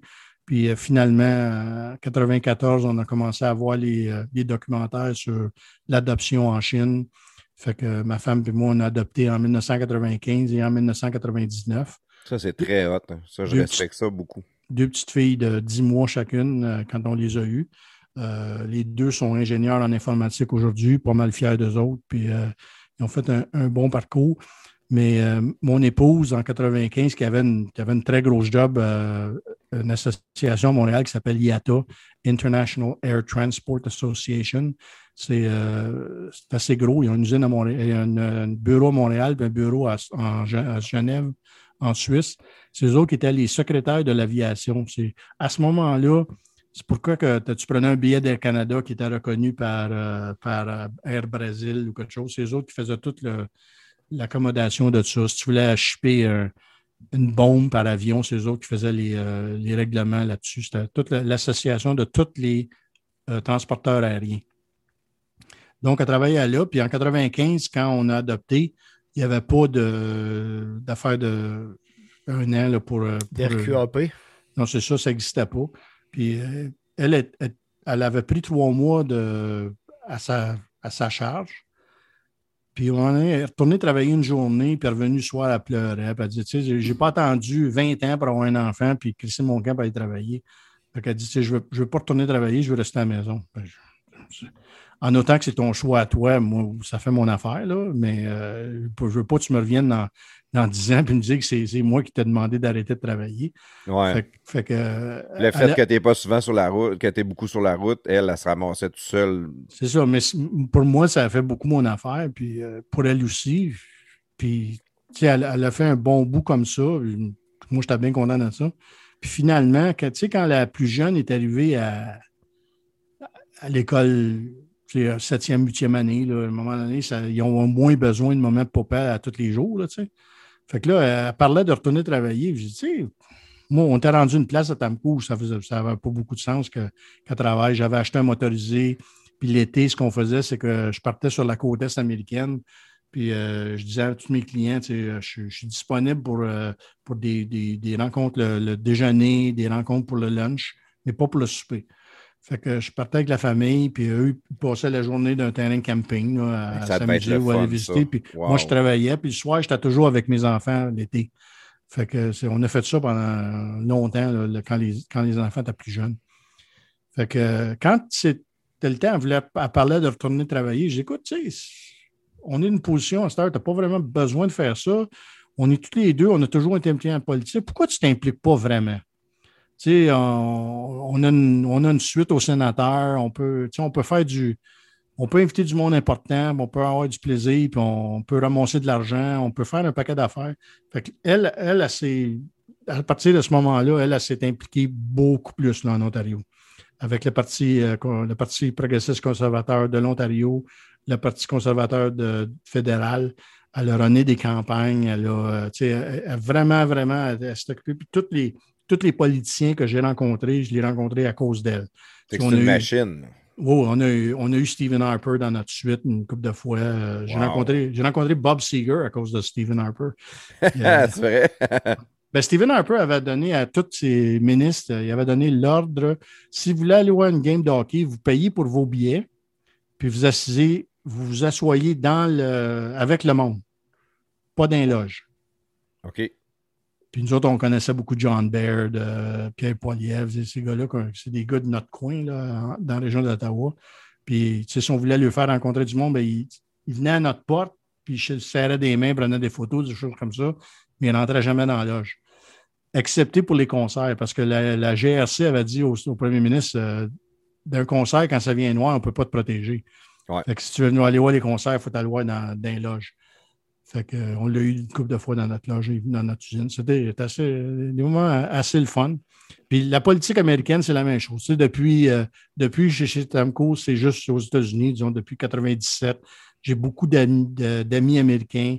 L'association manufacturière qui s'occupe de nos produits, j'ai monté là-dedans. Je suis devenu président de cette association-là. Puis, veut, veut pas, j'ai rencontré des gros directeurs, tu sais, euh, une compagnie au Minnesota, Twin City Fan, c'est le plus gros employeur du Minnesota. Ben, eux rencontrent des, des gens du Congrès. Tu sais, euh, le président Clinton est allé dans l'usine, le président Obama est allé dans l'usine, ils sont des démocrates, des juifs. Euh, fait tu sais, veut, veut pas, j'ai rencontré des, des, personnes comme ça, puis des personnes impliquées en politique, qui parlent beaucoup de politique, puis poser des questions. Puis comme ça m'intéresse, puis combien est-ce qu'il y a de représentants? J'ai jamais eu un Canadien qui m'a posé cette question-là ici. Là, Puis même nous autres, on s'en calisse. c'est comme ça que mon intérêt de la politique. Puis, c'est toujours, tu as tes AB, il y en a qui font du skidoo. Ben, euh, moi, c'était ça. Je, je, m'instruisais un peu plus là-dessus. C'est des choses qui m'intéressaient. Euh, je dis ça à Jeff, il y, en a qui, euh, il y en a qui lisent des romans. Moi, je lis des conventions collectives. Tu sais. ouais, c'est une bonne, bonne, mémoire sur ce qui te passionne.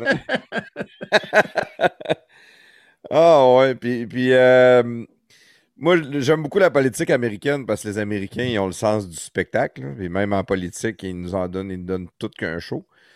Euh, la politique canadienne, j'ai toujours euh, aimé quand même, mais on dirait que depuis que Trudeau est là, j'ai complètement décroché. Je suis blasé, j'ai l'impression que s'il est trop tard, on est foutu, puis ça ne changera pas. Ben, moi, je l'explique tout le temps aux Américains. Euh, nous, au Canada, avec le système britannique, on élit un dictateur pour ans. Quand un gouvernement, euh, quand un premier ministre a un, mandat majoritaire, puis dans le cas de Trudeau, même s'il n'est pas majoritaire, à cause que le NDP dit toujours oui, c'est comme s'il serait majoritaire, parce qu'il y, a toujours, il y a toujours les votes qu'il y a besoin pour faire. Fait, fait ici, au Canada, ça n'existe pas sur un libéral qui vote contre le libéraux. Il se fait crisser de du caucus, ça ne prend, pas, euh, prend pas une semaine. au Canada, c'est complètement différent. Pendant quatre ans, le premier ministre peut, peut, vraiment décider de faire ce qu'il veut. Puis, euh, tu n'as pas énormément d'armes contre lui. On le voit, écoute, je sais qu'on ne va pas parler de COVID, mais on le voit là présentement avec les abus qui se font de la part des gouvernements, qu'il n'y a, aucun moyen de, de changer. Tandis qu'ici, il y a toujours le, la, balance du pouvoir. le check and balance. Check and balance, chaque État, c'est différent. C'est comme 50 pays dans un pays. Fait que c'est pas vrai que Biden peut décider que tout le monde va porter des masques. Clairement pas, non. Le, gars de, du site de Santis, il dit va chier. Il n'a pas de masque. Ouais. DeSantis, il avait dit d'aller chier sur. Euh, oui. Il voulait empêcher les vols de, de la Floride. Ah oui, il de fermer les frontières de la Floride. De Santis, il a dit T'as peu. Là. Tu ne fermeras pas les frontières de la Floride. Là. Ça va être, va être correct. en Floride, la COVID, c'est fini. Ouais. Fait que, tu sais, c'est pas, pas la même affaire. La Mais pas juste, pas juste la, on, on, parle de COVID. au Canada, on le voit avec l'environnement, c'est la même affaire. Ils, arrêtent des projets, euh, ils mettent des lois, ils rajoutent des taxes sur le carbone. On n'a rien à dire. Ils ne font pas de référendum sur chaque chose. Eh, voulez-vous une taxe carbone? Ah, c'est des choses qui impactent le monde beaucoup. C'est pas des impactent énormément, mais oui.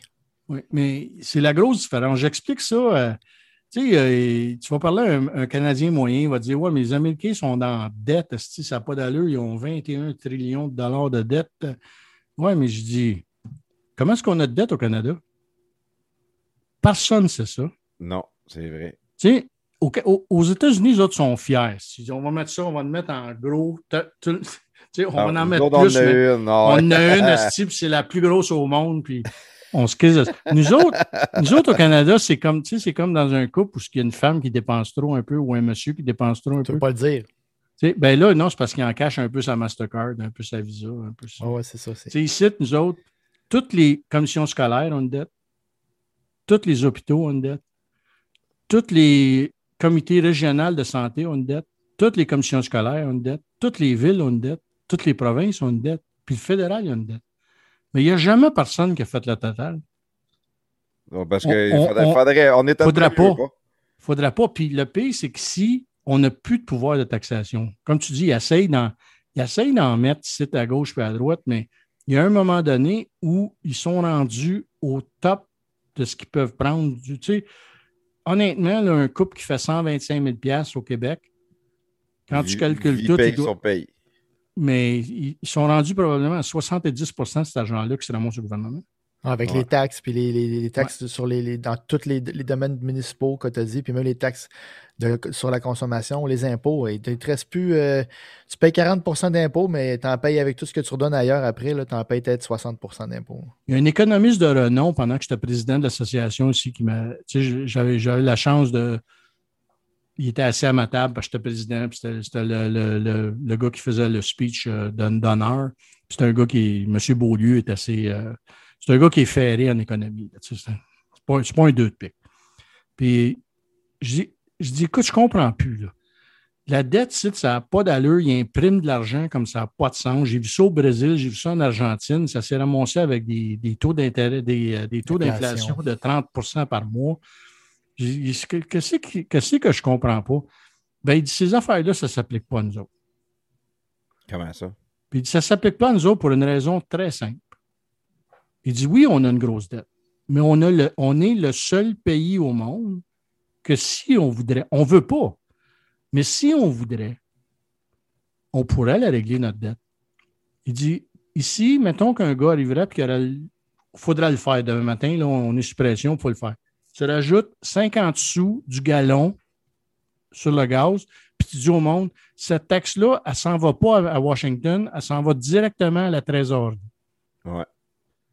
En sept ans, il n'y a plus de dette. Ils voudront jamais, là, mais. Euh, ils voudront jamais, mais ils pourraient. J'en ai assez d'argent pour la payer. c'est ça. Il y a un pouvoir de taxation qui est encore euh, inépuisé, inutilisé. Puis comme je te dis, le, gars qui ferait ça se ferait, tirer des roches, là, mais. c'est pas. C'est complètement différent. Euh, c'est un autre monde, c'est une autre capacité. Tu l'as vu là, avec l'affaire des respirateurs. Si, c'est beau, oui, il a transféré beaucoup de, production au Mexique, de production en Chine, mais quand les Américains décident de faire quelque chose, ils ont l'instruction, ils ont le know-how, ils ont le pouvoir, ils ont l'argent, ils ont les capacités. Euh, redessiner une machine pour eux autres, ce n'est pas une grosse patente. ça ne demande pas qu'on change tout le, fonctionnement du pays. C'est une affaire qui est innée en eux. Je me rappelle avoir, été euh, aller voir des conférences au milieu des années 80 de Tom Peters. Dans ce temps-là, c'était un, gars qui parlait d'un motivateur, genre de, gars qui donnait beaucoup de conférences sur l'aspect manufacturier aux, États-Unis. Puis il expliquait que le, les Japonais avaient complètement détruit l'industrie de l'auto aux États-Unis. Mais l'industrie de l'auto aux États-Unis servirait de bord, puis ils se sont corrigés. Ils apprennent de leur erreur euh, rapidement aussi sont, capables. Tu sais, c'est pas comme s'ils sont obligés d'aller voler du talent à, l'extérieur du pays. Moi, ça me fait rire quand j'entends un Canadien me dire que les Américains sont pas instruits. Premièrement. Tout le monde des de vrai? Oui, ah ben oui, les Québécois surtout, quand tu vois ah, que le plus haut, le plus bas taux de graduation en Amérique du Nord est ici, au Québec. Oh, ah ouais. Puis, tu sais, les 8, Je ne pensais pas que les Québécois disaient ça. Il me semble les plus grandes universités au monde. Sont 8, ben, des plus gros, 8 des 10 plus grosses universités au monde sont aux États-Unis. Un petit génie de la Chine qui se ramène à Boston, à MIT, là. Euh, quand il gradue, tu penses-tu qu'il retourne en Chine? ça, ça, fait longtemps que je le dis, par exemple. Ça a été une des grandes forces des Américains avec ben l'université. Parce que si tu es un petit génie qui vient de peu importe où dans le monde, ils vont aller te chercher, puis tu as des programmes de prêts et bourses, puis ils ne te coûteront rien ton éducation. Si tu es un sportif, ils vont te donner des scholarships, ils vont s'occuper de toi.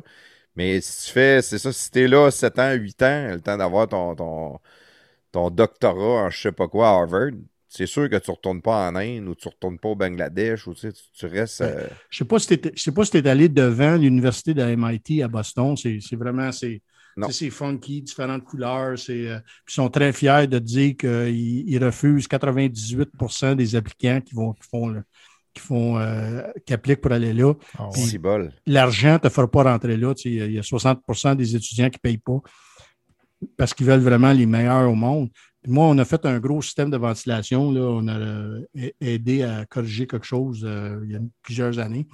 Puis euh, j'avais demandé au gars, c'est possible de, visiter? je, suis venu à l'extérieur, mais je n'ai jamais vu à l'intérieur comment ça se passe. Fait que, ah, oui, ça va me faire plaisir. Tu puis, commence à, nous faire visiter les laboratoires qu'il y a là. ça, on n'a pas, on pas conscience de, leur capacité là-bas, les, donations qui sont faites à cette université-là.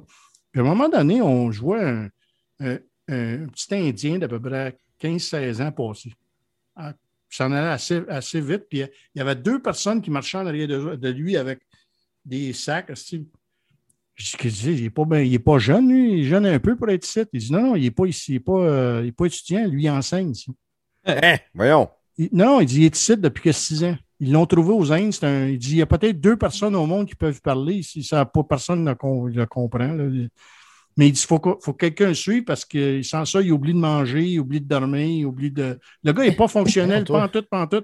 C'est un génie, mais. C'est juste un génie en mathématiques. OK. Hein. Mais tu sais, euh, euh, euh, les compagnies comme Amazon, comme Microsoft, comme les grosses, grosses compagnies qui ont des, capacités incroyables donnent de l'argent à ces universités-là euh, pour avoir des labs spécialisés, pour avoir des, recherches qui les intéressent aux autres. Ils vont payer pour avoir accès aux trois ou quatre top gradués de cette place-là.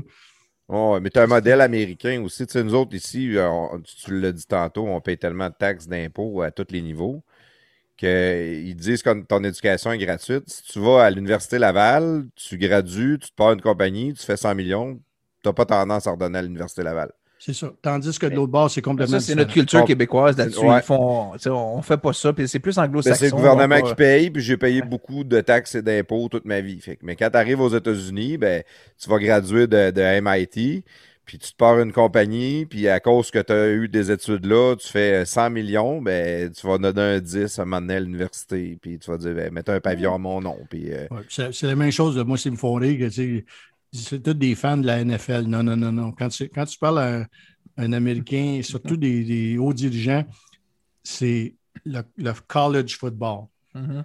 Beaucoup plus, oui. Oui, eux autres, mettons, qu'ils sont allés à l'université à, Notre-Dame, ben, c'est Notre-Dame jusqu'à la vie, à la mm-hmm. mort.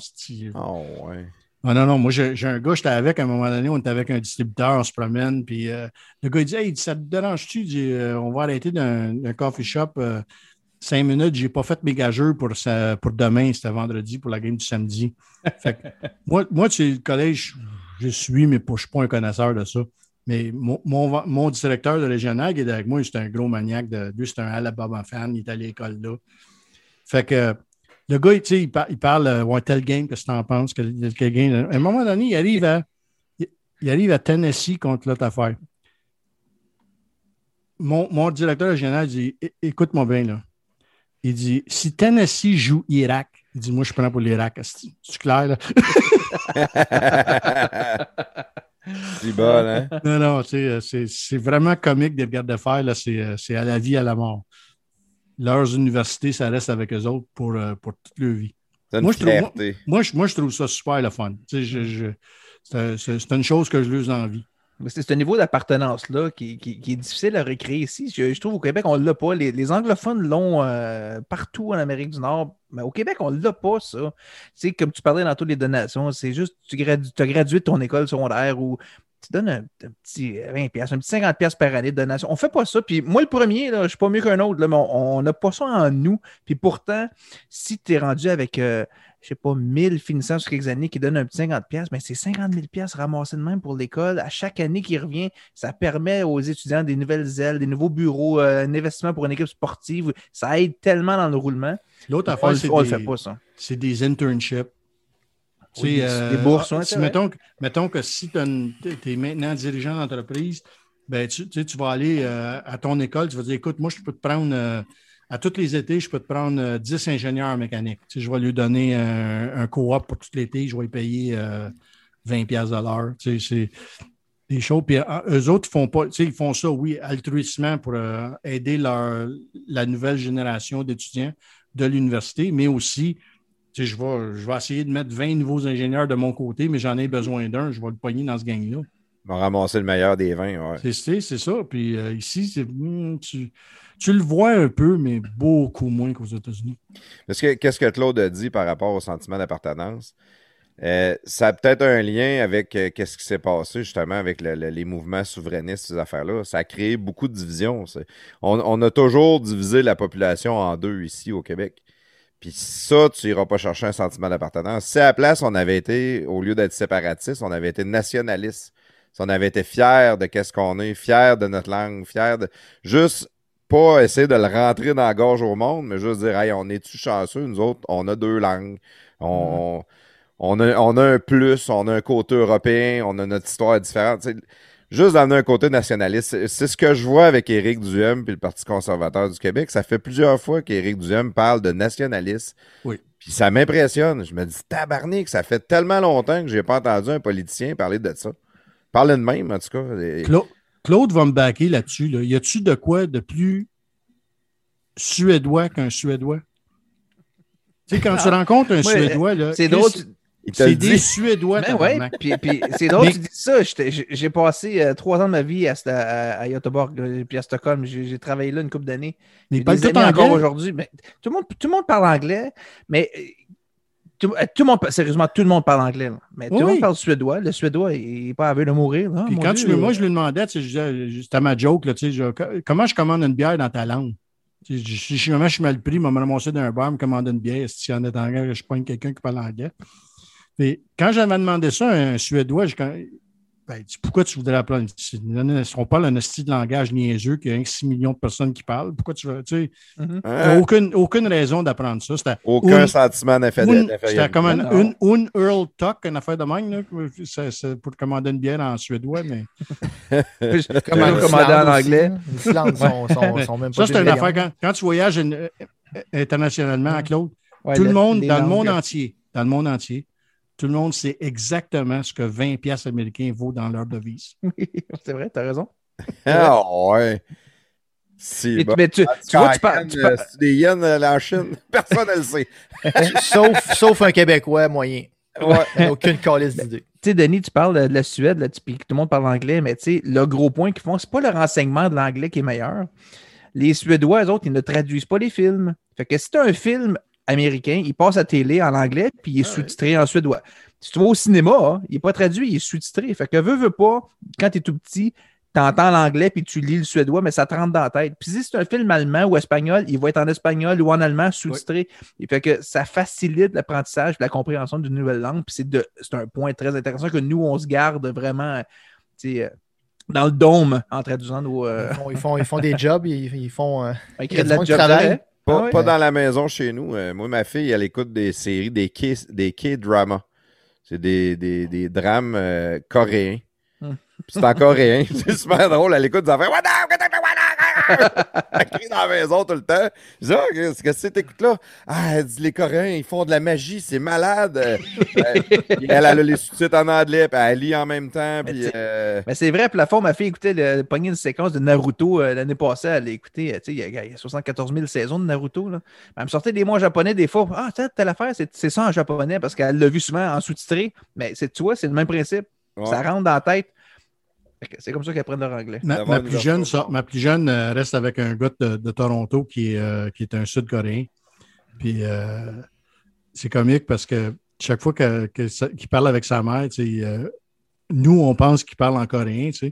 Au début, on était pas mal impressionnés avec ça mais là, notre fille, elle nous dit, ben non, il ne parle pas coréen. Il fait juste demander, je ne comprends pas ce que je te dis, euh, répète donc ça. Elle dit, je parle aussi bien que lui. Drôle. Euh, Denis, on a jasé un peu de politique. Il y, a, vraiment quelque chose que je veux que tu nous parles un peu parce que tu es un passionné, passionné de vin rouge. Et euh, je, veux, je veux comprendre la passion parce que moi, je, te l'ai dit avant qu'on enregistre, moi, je suis trop pauvre pour être passionné du vin rouge. puis, j'ai euh, mon petit côté cheap à moi. Mettons, je suis un gros buveur de whisky, puis je bois des whisky pas chers parce que j'aime pas la, la, la, la, péteuterie qui vient avec ça, mais tu sais, juste le, moi, payer une bouteille, mettons une bouteille de vin à 500$, jamais je vais payer ça dans ma vie. Puis 35$, je trouve ça trop cher. Fait que là, toi, le, le, vin rouge. Euh, ben, ça, reste une, question de goût. Oui. J'ai commencé à boire du vin rouge peut-être plus jeune que la moyenne des Québécois. Pourquoi exactement? Pas sûr, sûr. Là.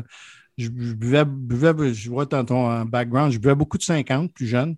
c'est la meilleure au monde. si tu mettais ton budget de 50 dans le vin et plafond, tu pourrais t'acheter des bouteilles un peu plus chères, je pense. Peut-être, peut-être, oui. Mais, euh, mais, mais tu sais, en plus de ça, là, c'est le voyage international qui a, qui a accéléré cette chose-là. Tu sais, en Afrique du Sud, j'ai eu la chance de boire des vins parce qu'ils n'étaient pas des, des exportés.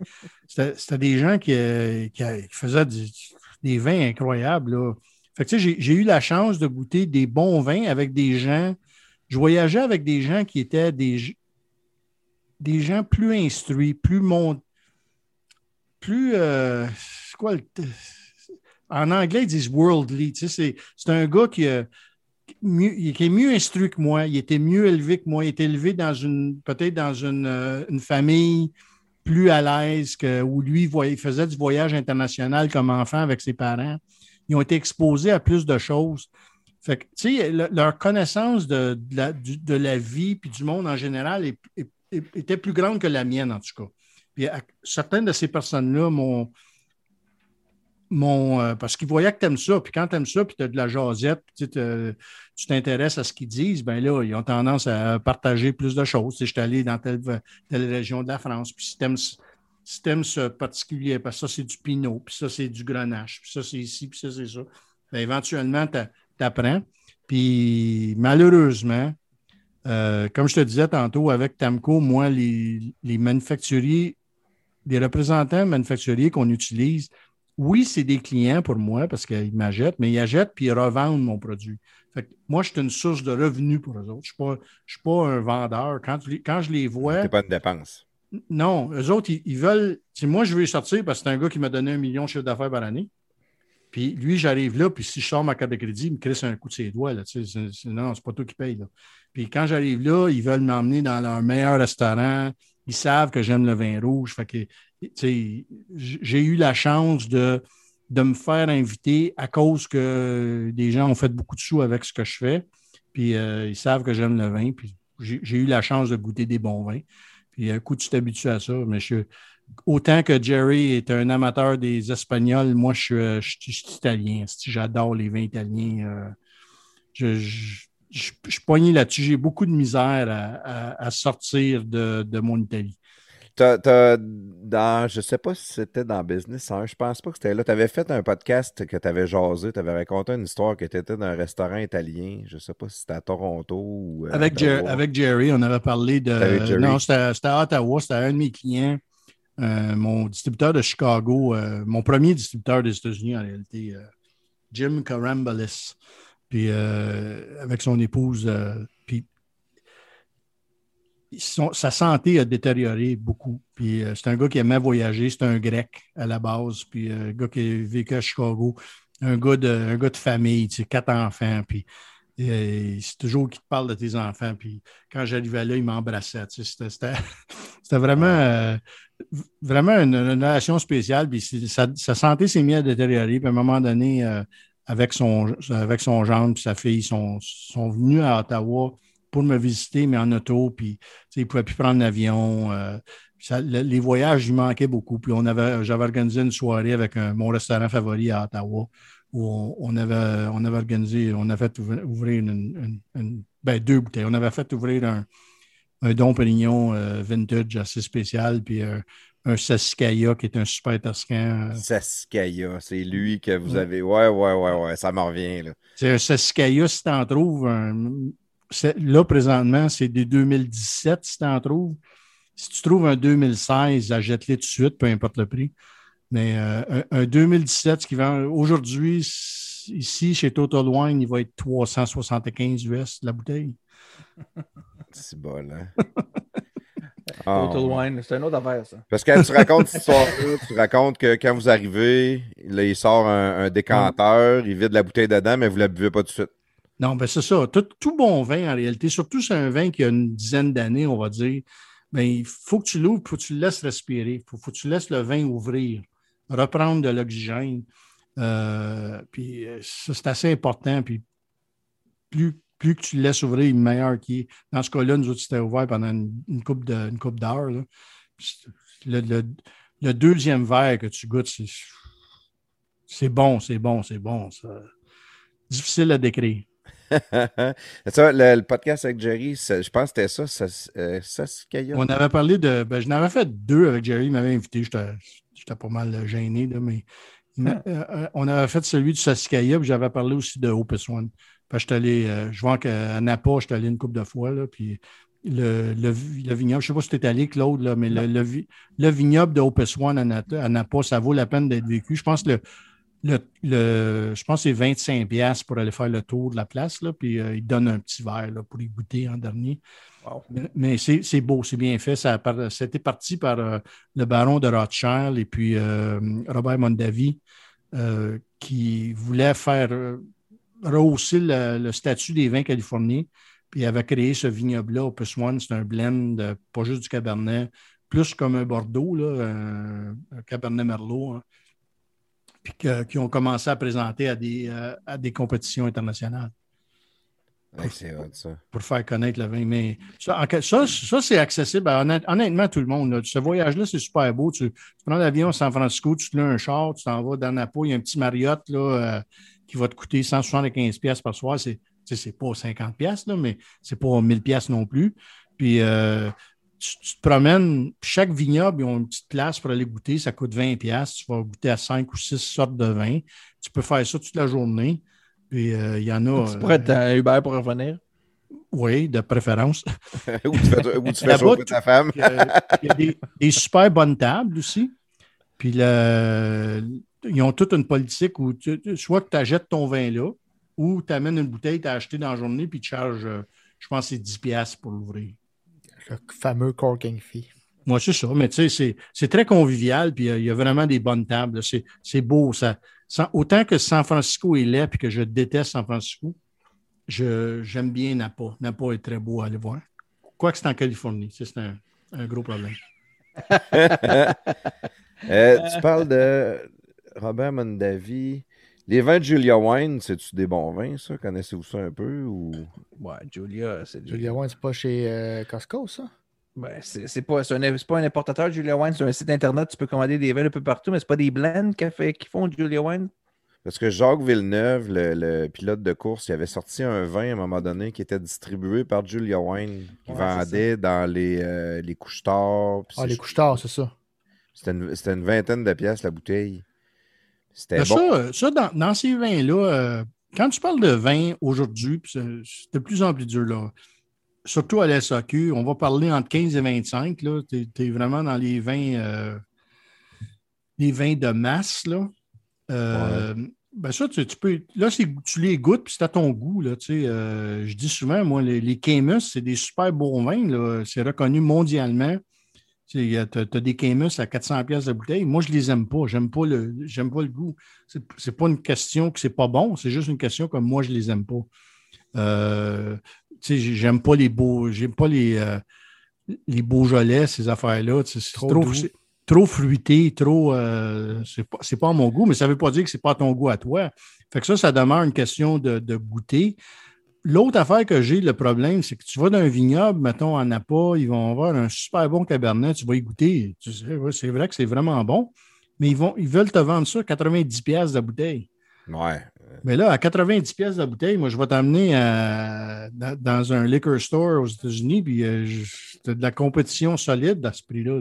Tu as des Brunello à 50-60 pièces qui, ça fait mille ans qu'ils font du vin, là, euh, ils savent comment. C'est là que c'est. C'est toujours une question de prix, qualité, puis euh, de tes goûts à toi. Fait que c'est de trouver quelque chose. moi, moi, mon vin de table que, de tous les jours, c'est le Ruffino Réserve du Calais une bouteille jaune. Euh, il se vend à peu près, euh, SAQ doit être à 25. Ouais, 25 Ouais. Ici, je le pogne à 18 quand il est en vente chez Sam's Club. Fait que, pour moi, ça, c'est mon vin que passe partout. Mm-hmm. Je trouve que ça va avec des viandes. Je, l'ai servi souvent à des invités qui ne sont pas des gros amateurs de vin, mais je n'ai jamais trouvé quelqu'un qui a, trouvé ça dégueulasse. C'est pas... comme un bon vin, là, Denis. C'est pas, euh, c'est pas trop fruité. pas de la piquette. Là. non, non. un bon petit vin. C'est un Chianti Classico. Mm-hmm. Puis il y, a, en autant que tu achètes un Chianti Classico euh, d'au moins un, 4 ans, là, euh, des fois, il y en a en vente. L'année passée, ici, chez Publix, il y avait un, un Pope Clemente, une affaire. Je ne connaissais même pas la marque, là, mais c'était un, un Classico, mais ils les avaient à 12 pièces.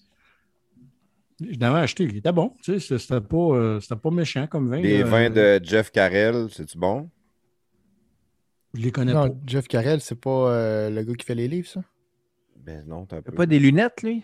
C'est pas le vin Les Darons, ça? De, Ouais, ça, c'est les Darons, de, le, vin de Jerry Carell. Ouais, ouais, ouais. Jerry, Jerry, euh, et, et, Jeff l'ont adoré, les Darons. Je l'ai acheté. Moi, ma blonde a trip dessus. Moi, ma blonde a capote.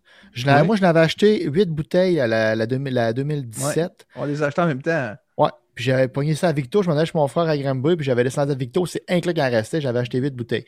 Ma blonde, elle a capoté ce vin-là. Moi, je le prends. Puis tu sais, j'essaye de l'aimer parce que tout le monde, tu sais, Jerry, il dit, il est bon. Hein? Puis moi, j'essaye, j'essaye, j'essaye.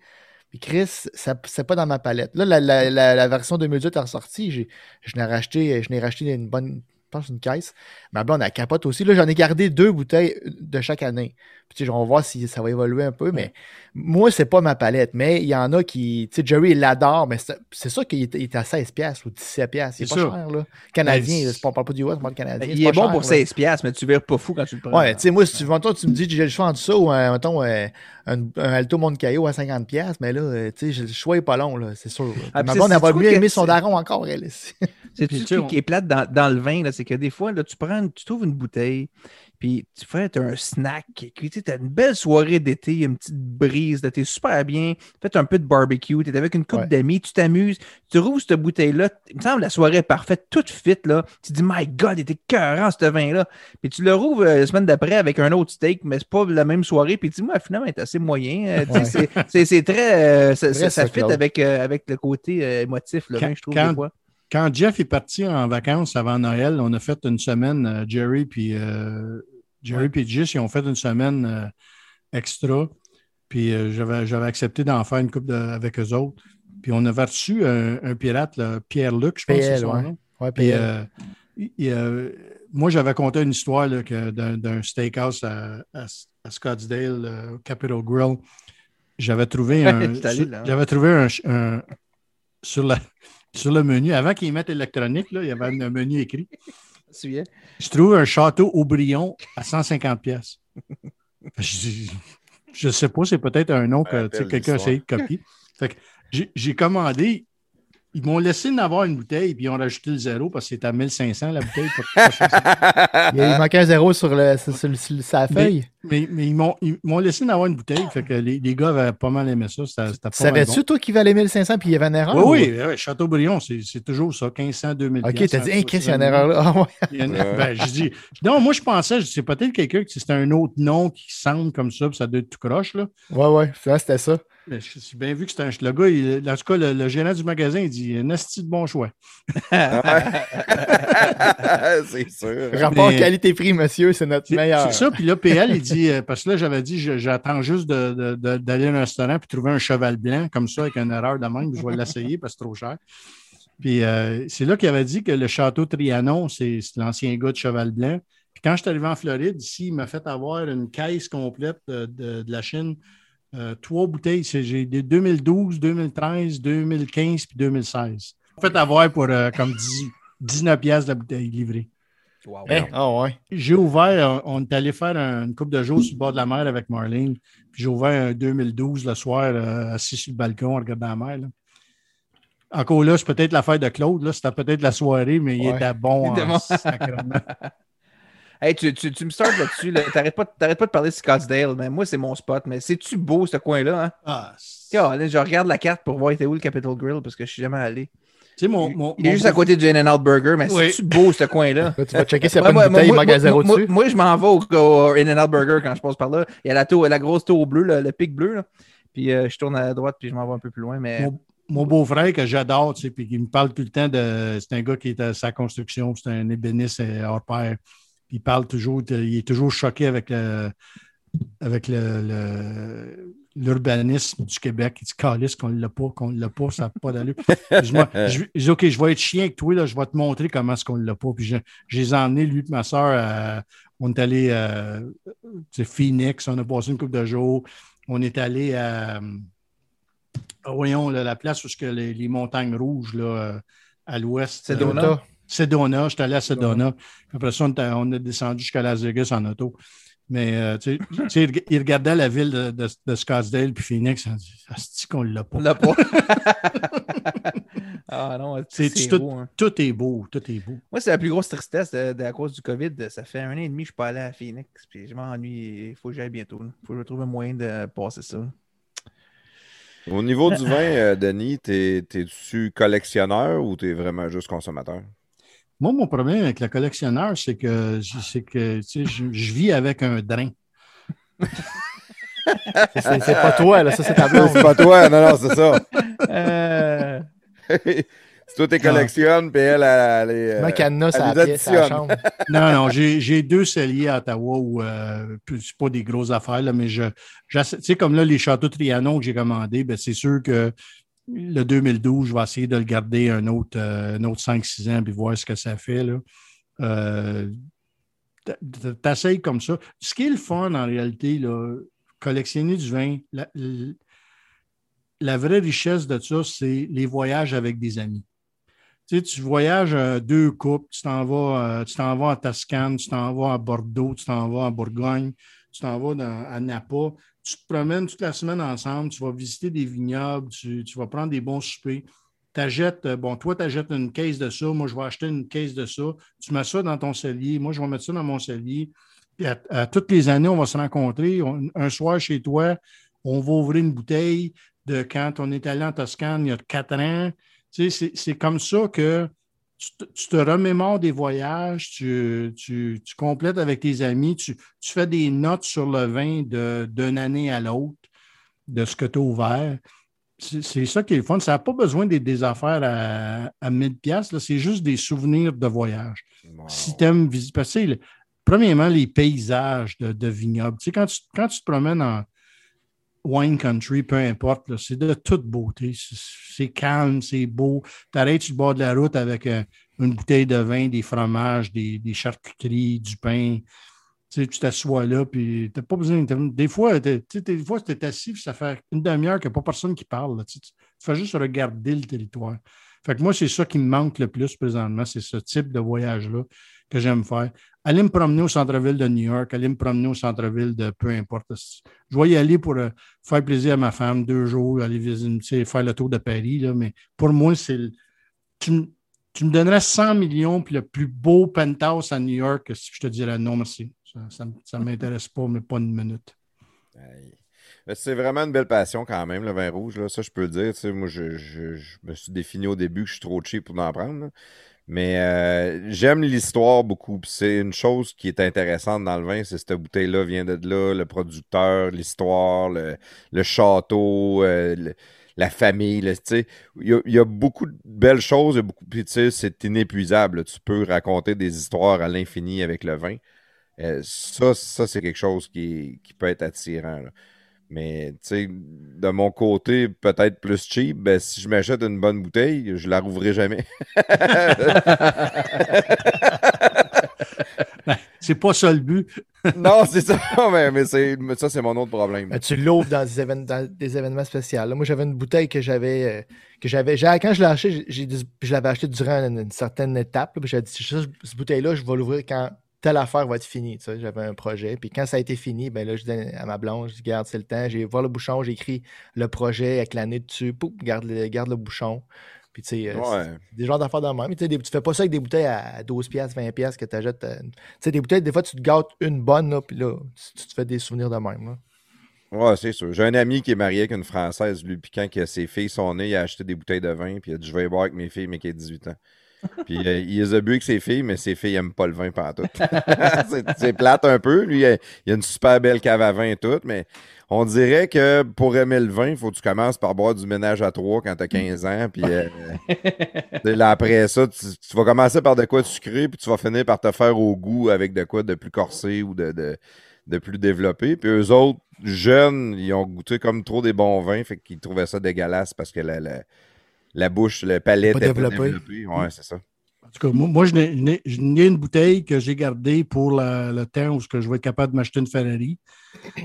Le seul problème que j'ai, c'est que peut-être que je ne serai plus capable d'embarquer dedans la, journée où ça va pouvoir arriver.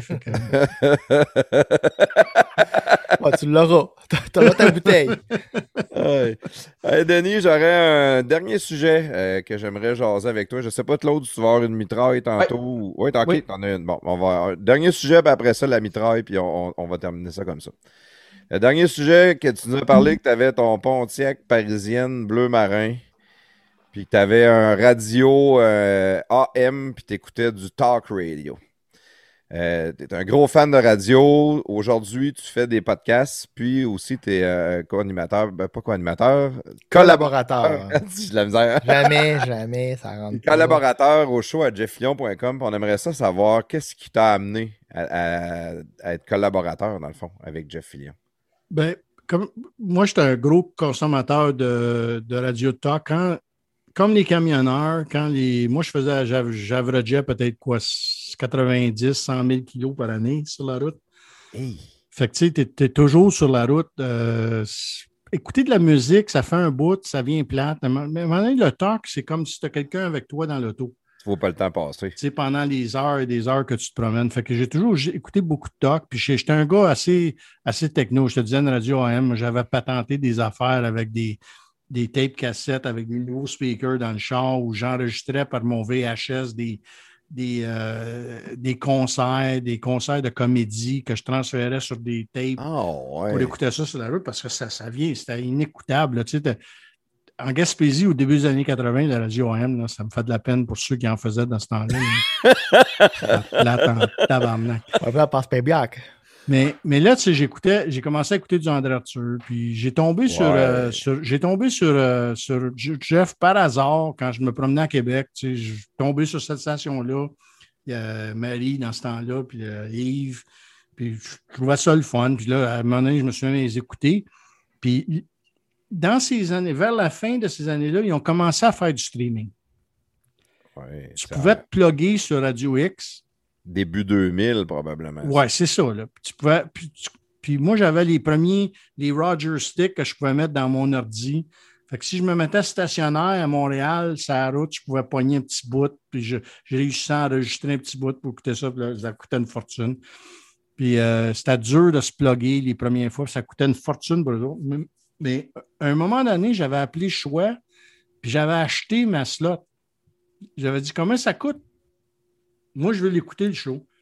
Comme, tu sais, comment ça coûte? Moi, l'enregistrer puis moi l'écouter plus tard. Sur mon, je faisais ça sur des cassettes, c'était compliqué en dans le C'est hot, hein, Christy, pareil. des disquettes. fait que, tu sais, j'avais payé pour, pour écouter Jeff. Puis quand toute l'affaire qui est arrivée avec lui, moi, j'avais trouvé ça vraiment pas juste. Quand il, a, quand il est parti Radio Pirate, ben, j'avais décidé, j'étais en position. Fait que, tu sais, mon père avait un, mon père avait un bon dicton. Euh, il disait tout le temps, il y a beaucoup il y a des gens qui, qui peuvent beaucoup, mais qui ne veulent pas. Il y a beaucoup de gens qui veulent beaucoup, mais qui ne peuvent pas. De temps en temps, essaye donc d'être quelqu'un qui peut puis qui veut. Tu sais, c'est le fun de temps en temps. Ah, fait que, je vais me rappeler de ça. Fait quand, quand, Jeff est parti la radio, je, dois être un des premiers qui s'est inscrit comme membre là, quand ça, le, site a ouvert au mois de janvier, à un moment donné, pour, euh, où tu pouvais mettre ta carte de crédit. Là, il y avait des petits extraits, de, il avait donné des entrevues à gauche. À... Mais cette année-là, là, André Arthur, t'as pu à la radio. Euh, la radio de Montréal, t'as pas écoutable. Jeff, t'as pu en ondes. Ceux qui aimaient du stock, l'année de 2015, ça n'a pas été une année facile, facile à, passer. Puis, tout de suite, j'ai essayé d'aider. Je suis allé donner des chandails. Euh, je ne voulais pas m'imposer. Puis, euh, il y a eu un tourneur d'événements. C'est qu'en 2007, les sénateurs d'Ottawa sont rendus en, cours, en finale de la Coupe Stanley. Puis, nous, on avait notre notre loge. Puis là, j'ai appelé, euh, c'est Yves Landry qui a répondu. J'ai appelé, j'ai dit écoute, je vais donner quatre billets. De pour, loge. La, pour la finale de la Coustanée dans la loge. Là, il finale, je me souviens de ça. Il ne me connaissait pas, tu sais, euh, comment ça va nous coûter? Je dis non, non, non, tu sais, ça me prend de j'avais demandé, tu sais, je dis écoute, vous donnez toujours des affaires de, au monde de Québec. Je dis là, euh, c'est plus grand un peu, Radio Pirate, on vous donne ça à quelqu'un de Montréal c'était moins loin pour aller à Québec, puis pour aller à Ottawa, je veux dire. Fait que, tu sais, là, là j'ai rencontré euh, Vince, est venu. Vince était à Radio Pirate dans ce temps-là. Fait que Vince était venu le dimanche dans la deuxième game. Ah, Vince Cochon, ça? Oui, oui. Ah, ouais, je savais pas qu'il avait été à Radio Pirate. On, on avait eu des pirates, tu sais, fait que... Puis là, ben, suivant ça, je suis retourné parce que là, il y avait la, Coupe du Président à Montréal. Puis là, j'avais acheté un package encore là. Puis j'ai dit, écoute, je vais donner deux billets là, si quelqu'un veut venir voir la Coupe du Président au Royal Montréal. Fait que là, Jeff m'avait invité en nom. Puis là, c'est la première fois qu'on s'est rencontrés. Puis tu sais, des fois, tu rencontres quelqu'un, puis il y a des atomes crochus. Ouais. Tu ça fonctionne plus avec certaines personnes que d'autres. Euh, ça, ça, a fonctionné super bien ce fois-là. Je l'ai invité dans sa loge avec ses enfants, puis Nick Dallaire dans le temps. Fait que son une couple de semaines plus tard, ils sont venus à Ottawa, sont venus écouter, sont venus voir une game de, des Sens. Puis tu sais, ça, de fil en aiguille comme ça, ça. Puis l'autre affaire, c'est que l'épouse de, de, MC puis Marlene, ça, ça marche très bien ensemble. Ça a cliqué. ça a cliqué tout ça, ça, aide, maintenant, ouais. Ça aide beaucoup. Fait que c'est comme ça. J'étais juste un fan, puis peut-être un fan avec un peu plus de moyens, là, mais c'est comme ça. Puis moi, j'ai toujours, toujours été comme ça. je l'ai vu quand, quand le gouvernement a décidé d'enlever sa pub à, Choix, ben, j'ai fait un petit commercial à Choix. ouais, c'était cool, ça. très correct, ouais. Parce que je, trouve que c'est pas correct. ce qu'ils font, c'est pas correct. C'est pas fair. Puis ils utilisent, utilisent l'argent de mes taxes pour pénaliser les gens qui ne pensent pas comme eux autres. manipulation. C'est de la manipulation. C'est de, la grosse manipulation. Fait que ça m'a fait plaisir de le faire. Puis, euh, ben, en tout cas, j'espère que ça a tué un impact, je ne sais pas, mais au moins, moi, je dors mieux la nuit. Oui, ouais, c'est clair.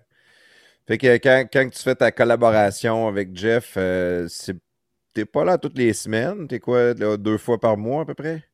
Oui, tu sais, puis ça va peut-être aller en diminuant parce que honnêtement, la COVID m'a fait décrocher solide, moi. Là. J'écoute plus rien. Je suis découragé. J'ai plus, plus de Facebook. Ça fait quatre mois que je peux aller sur Facebook. Tu n'as plus Twitter? J'ai plus Twitter. J'ai fermé Twitter. J'ai réouvert un Twitter de sport. Là, puis même là, les, les, les, journalistes de sport me tapent ses nerfs. Fait que, tu sais, c'est. Euh, là, oui, mais la, COVID a, eu un impact. Je te dirais que Trump a eu un très, très gros impact par rapport à toutes ces affaires-là aussi. Ça a tellement divisé, on n'était plus capable d'ouvrir. On dirait que je suis quasiment content qu'il soit plus là, juste pour plus l'entendre parler. Puis j'étais un gros fan, mais c'était. C'était mur à mur. C'était Trump. Ah, on n'était plus capable. Arrêtez d'en parler. Tu rouvrais les, même les nouvelles au Québec. Il parlait juste de lui. Alors, Richard, Donald Trump aujourd'hui. Parler de d'autres choses, là. Il doit, se passer de quoi ailleurs, non? C'était. Ah, puis euh, on est tellement désapointés avec Doug Ford. Dans notre, ma, ma femme avait travaillé fort pour faire aller quelqu'un, puis on pensait que ça, donnait un nouveau souffle. Tellement, tellement désappointé. Puis là, euh, en tout cas, je, l'ai dit à Jeff, j'aurais plus aucun in de Queen's Park. oh, il, y a, eu le message. On est sur la liste noire. Ah oui, tant que ça? ah oui. Marlene allait envoyer chier tout ce qui était possible d'envoyer chier. Ils vous ont laissé tomber. Oh, non, non euh, c'est des paragraphes. Moi je, moi, je suis malin, mais Marlene est bien plus malin Elle a envoyé des mails. Hein? Il y avait euh, Caroline Mulroney. Est-ce qu'elle aurait été meilleure? Est-ce qu'elle aurait été bonne? Non, non. Non? non c'est... Caroline Mulroney, c'est l'establishment politique du Canada. Ça vient tout de la même place, ça a tout étudié à la même place, ça pense tout de la même manière.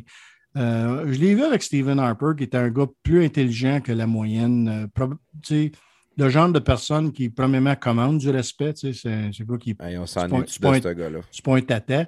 Mais c'est un gars qui était très. Moi, ça me ferait quand j'ai dit le mot Stephen Harper, t'es à droite. Voyons donc. Stephen Harper, c'est un gars de centre-gauche.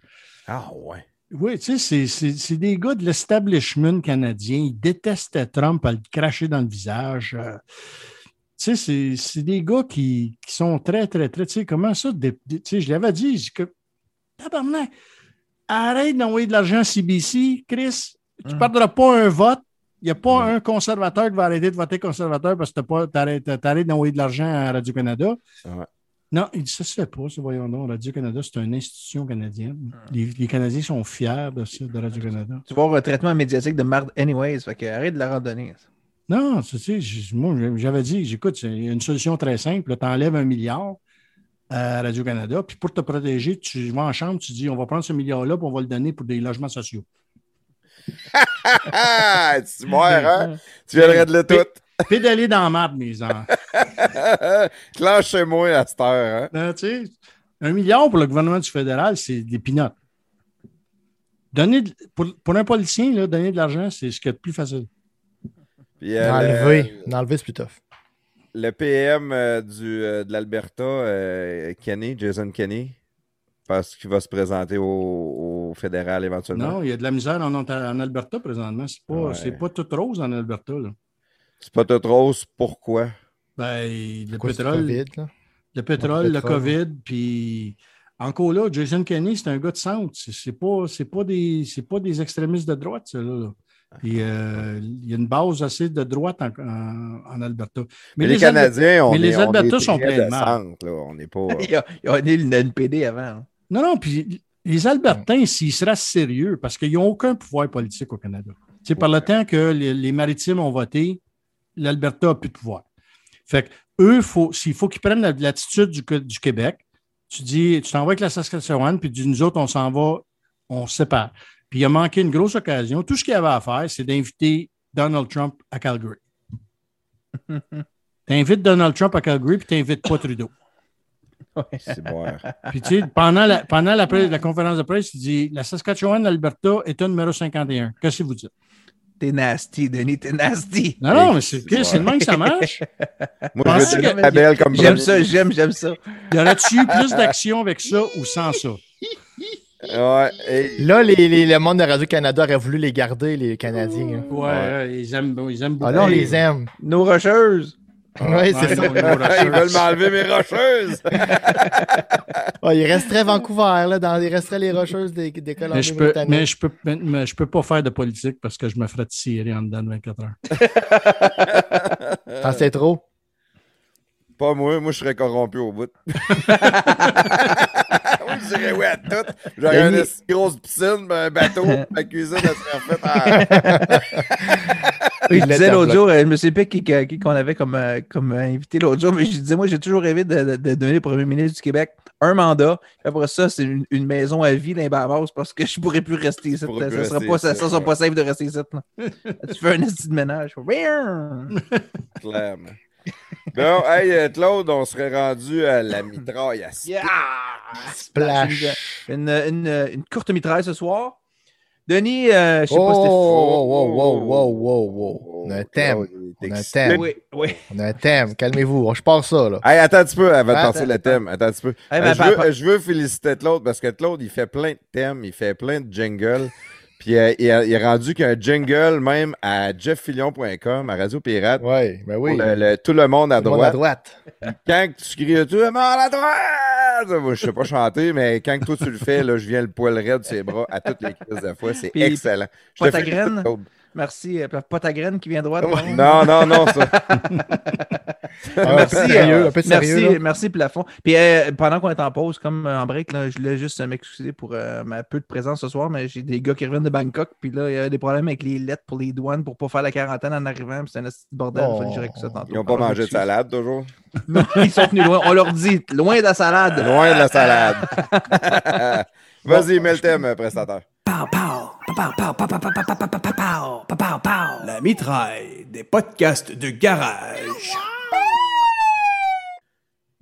All right, all right. Boum, boum, boum, boum. Quel thème! C'est le thème le plus euh, pourri de l'histoire. Euh, c'était un de mes premiers. Clairement, à refaire. moi, je viens de te féliciter comment que t'es bon. Ah oui, mais là, c'est pas... Euh... Papa, papa, papa, C'était pas génial. Euh, euh, Denis, concept de la mitraille, question rapide, réponse rapide. Tu peux quand même dire quelques phrases si le, le cœur t'en dit. Mais euh, je reviens sur des points qu'on a parlé pendant l'entrevue, pendant la, rencontre de ce soir. Des fois, c'est pour te rire de toi, des fois, c'est pour rire avec toi. Puis des fois, c'est pas drôle du tout. J'essaye quand même des fois, mais je suis pas un humoriste reconnu, que c'est souvent pas drôle. mais j'y vais vraiment avec le fond de mon cœur, donc euh, un, peu, un peu de soutien. Euh, j'aimerais commencer pour te faire une petite reproche. Pour commencer, je vais commencer ce chien, puis je vais finir ce doux après quand, quand moi, j'étais très innovateur avec, avec Jeff puis, puis Radio Pirate. J'étais j'ai saisi à l'époque euh, les, trombones de, Yves Landry. Tu sais, il commençait à faire les trombones, puis je disais, ah, si, c'est bon, ça, les trombones, man, je vais commanditer les trombones parce que c'est tellement weird que ça va faire parler de ma compagnie. Puis c'était pas pour avoir des revenus vraiment, parce que ça ne m'aurait jamais vraiment ramené, mais je, je trouve ça le fun d'aider Jeff et de participer au show. Tu sais. Fait que j'ai commandité les trombones. Là, à un moment donné, Yves, les trombones, il fallait qu'il en fasse à chaque fois parce qu'il y avait une commandite, fait que c'est devenu un peu n'importe quoi, puis ça a tombé dans l'oubli. Et aussi, euh, Yves est parti.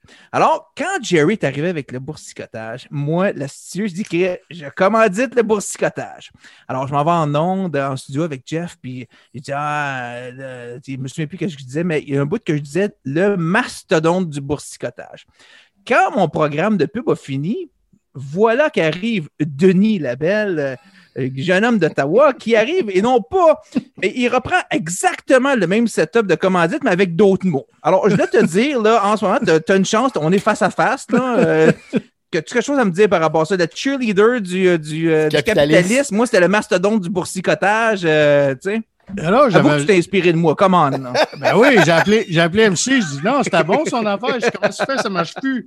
Je dis moi, écoute, euh, je ne suis pas sûr, sûr, que vous allez m'aider à vendre des volets de contrôle, mais euh, on va continuer dans, dans, le dans, le thème parce que Jeff voulait plus que je fasse de concours. On faisait des concours à tous les 17 de mars pour, euh, pour essayer d'amener des nouveaux. oui des nouveaux abonnés. Puis à un moment donné, Jeff, il ne voulait plus. Il dit non, non, t'es trop. Fait que là, j'avais décidé de, de faire un peu, un peu de pub. Puis c'est vrai que je m'étais inspiré de ta publicité.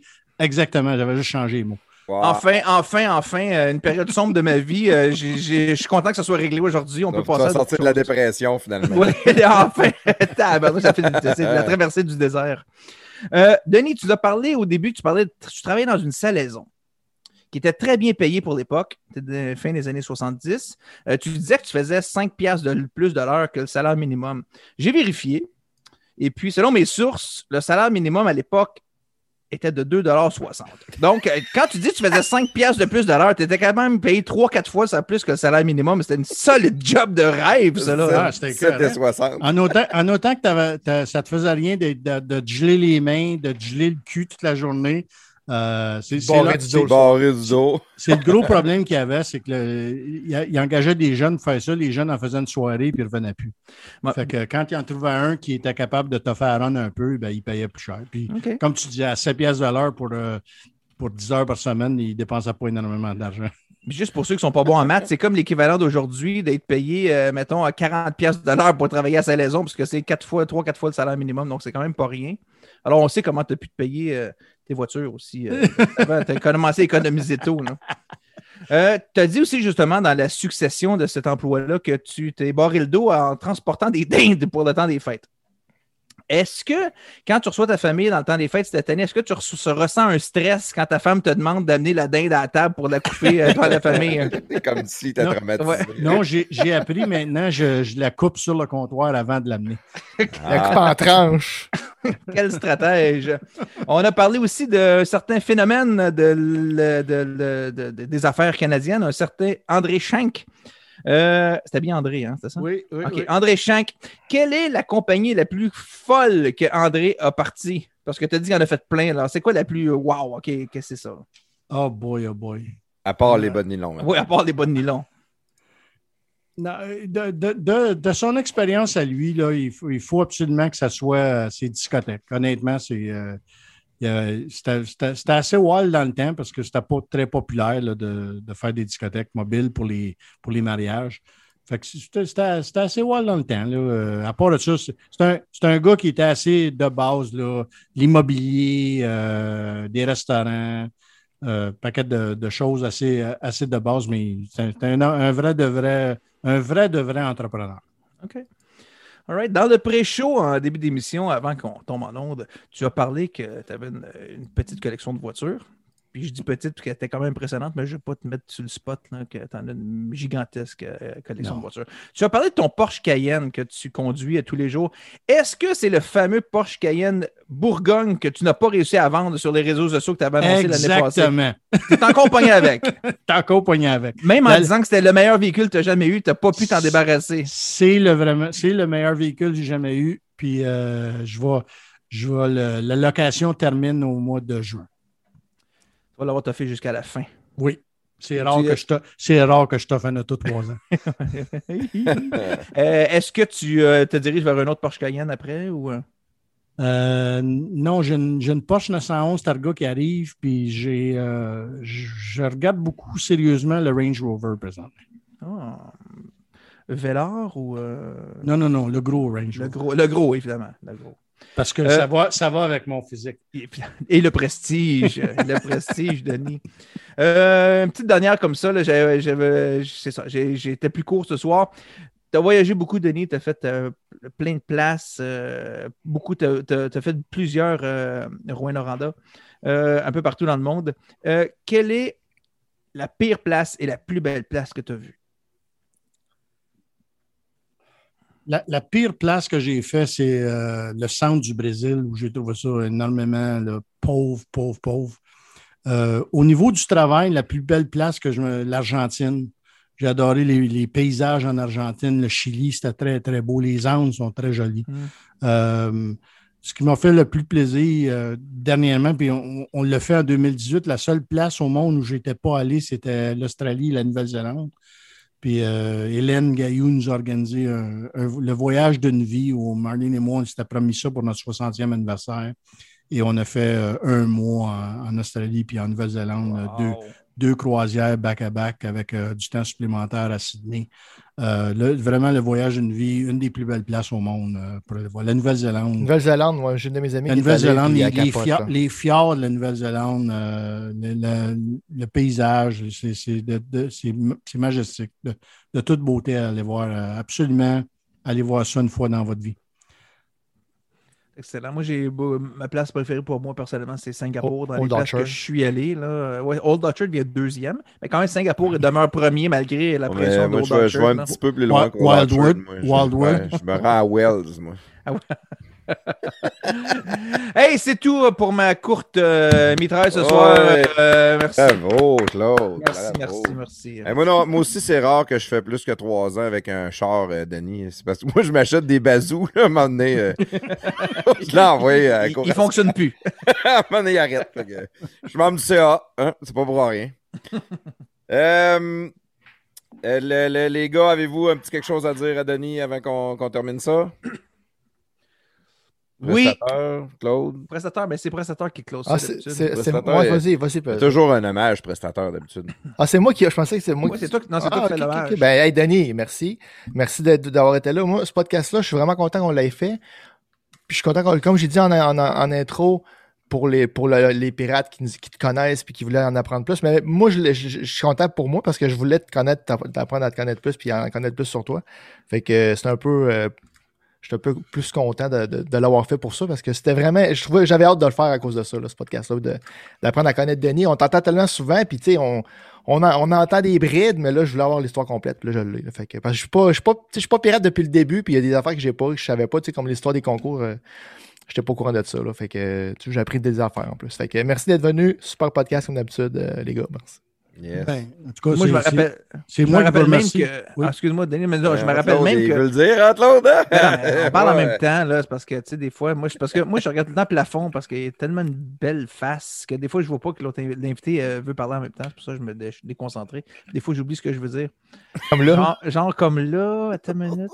Non, non, je voulais dire que je me rappelle que même une fois, j'ai partagé un moment sur le divan avec Denis dans les studios de Radio Pirate. sur le divan carotté, on était tous les deux. Euh, ben, je le dis d'une façon érotique, mais c'était pas le on, était juste dans, le studio en même temps, là, mais euh, c'est ça, donc je me rappelle de ça. Donc, euh, merci Denis d'être venu ce soir. Euh, très belle soirée. Merci. Yes, yes. Ben, Denis, euh, le, as-tu des plugs? As-tu fait une petite publicité, ton site web, quelque chose? absolument pas. Comme je disais à, comme je disais à Radio X, j'ai absolument rien à vous vendre. oui, ça m'a fait énormément plaisir de vous jaser. Puis, euh, j'espère que vous allez avoir du succès avec ce podcast-là. J'espère que ça a été un petit peu intéressant, quoique une vie assez plate quand même. puis, euh, on, a essayé de, rendre ça un petit peu plus intéressant que, que la moyenne. Ça a été très intéressant. Merci infiniment, Denis. Euh, un honneur pour nous autres de t'avoir vu dans les podcasts de garage. Vraiment content d'avoir pu apprendre à te connaître plus. Merci tout le monde de nous avoir écouté les podcasts de garage, Facebook, Twitter, YouTube, euh, euh, Instagram, puis Patreon. C'est vraiment important. Venez nous encourager sur Patreon. Le, le plus important de tout, c'est si vous aimez ce qu'on fait, parlez-en au monde autour de vous autres. Dites-les, partagez. Hey, écoutez les podcasts de garage. C'est, ouais, c'est gratuit. Merci tout le monde. Merci Denis. Merci les boys.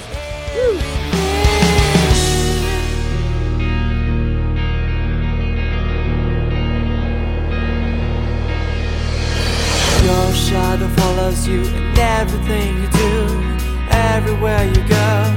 Every time you might believe it's the end of your suffering, loneliness memories. Too many questions and no answers.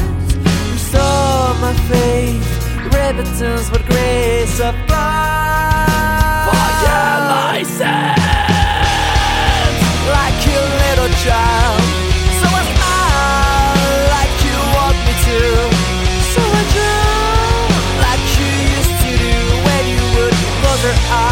Forget everything Like your little child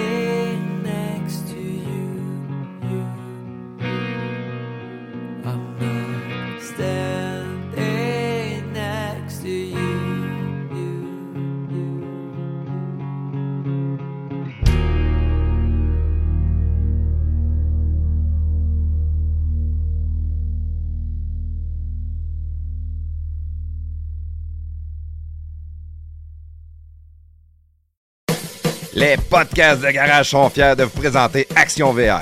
Action VR, votre spécialiste des roulottes et fifth wheel cargo neufs et usagés au Québec. Notre succursale Action VR est établie à Saint-Nicolas, à seulement 20 minutes de Lévis. Depuis plus de 15 ans, elle offre à sa clientèle une approche et un service vraiment personnalisé dans une ambiance conviviale. Les professionnels de son équipe chevronnée connaissent absolument tout sur les VR. Ils sont donc les mieux placés pour vous guider et vous aider à trouver le VR qui convient vraiment à vos besoins parmi une vaste sélection de modèles de roulottes et de fifth wheel en stock. Depuis ses débuts, Action VR de Saint-Nicolas n'a qu'un seul et unique objectif, vous proposer des VR de grande qualité, saison après saison, en plus de vous offrir un service professionnel, courtois et chaleureux en tout temps. Action VR offre un vaste éventail de marques telles que Durango, Sportsman, Escape, Cyclone, Wolfpack, Venom, Raptor, Torque et plusieurs autres. Cette succursale n'est pas qu'un simple détaillant de VR. Ce concessionnaire unique en son genre est le spécialiste des roulottes et fifth wheel cargo neufs et usagés au Québec. Il est donc en mesure de répondre à tous vos besoins en matière de VR. Salut prestateur! Salut Claude! Hey, dis-moi non, t'as-tu fait euh, réparer tes fissures dans ta fondation? T'as-tu reçu ta soumission? Ben oui, c'est réglé mon Claude. J'ai fait ça moi-même, comme un grand. De toi-même? Ben oui, moi-même. J'ai acheté le kit d'ensemble polyuréthane sans ancrage en ligne sur Produit Letson. Je te crois pas. Ben qu'un, c'est super bien expliqué puis c'est super facile à faire. Ok, ça, ça veut dire que si t'es capable de faire ça tout seul, toi-même réparer une fissure dans le béton, tout le monde peut le faire. Merci Claude de, de cette belle remarque, t'es trop gentil. Ah, tu me connais, hein? Les produits Letson sont disponibles au produitsletson.com. Pour réaliser tous vos travaux sur des surfaces de béton, pensez à Produits Letson. Produitsletson.com. Produitsletson.com!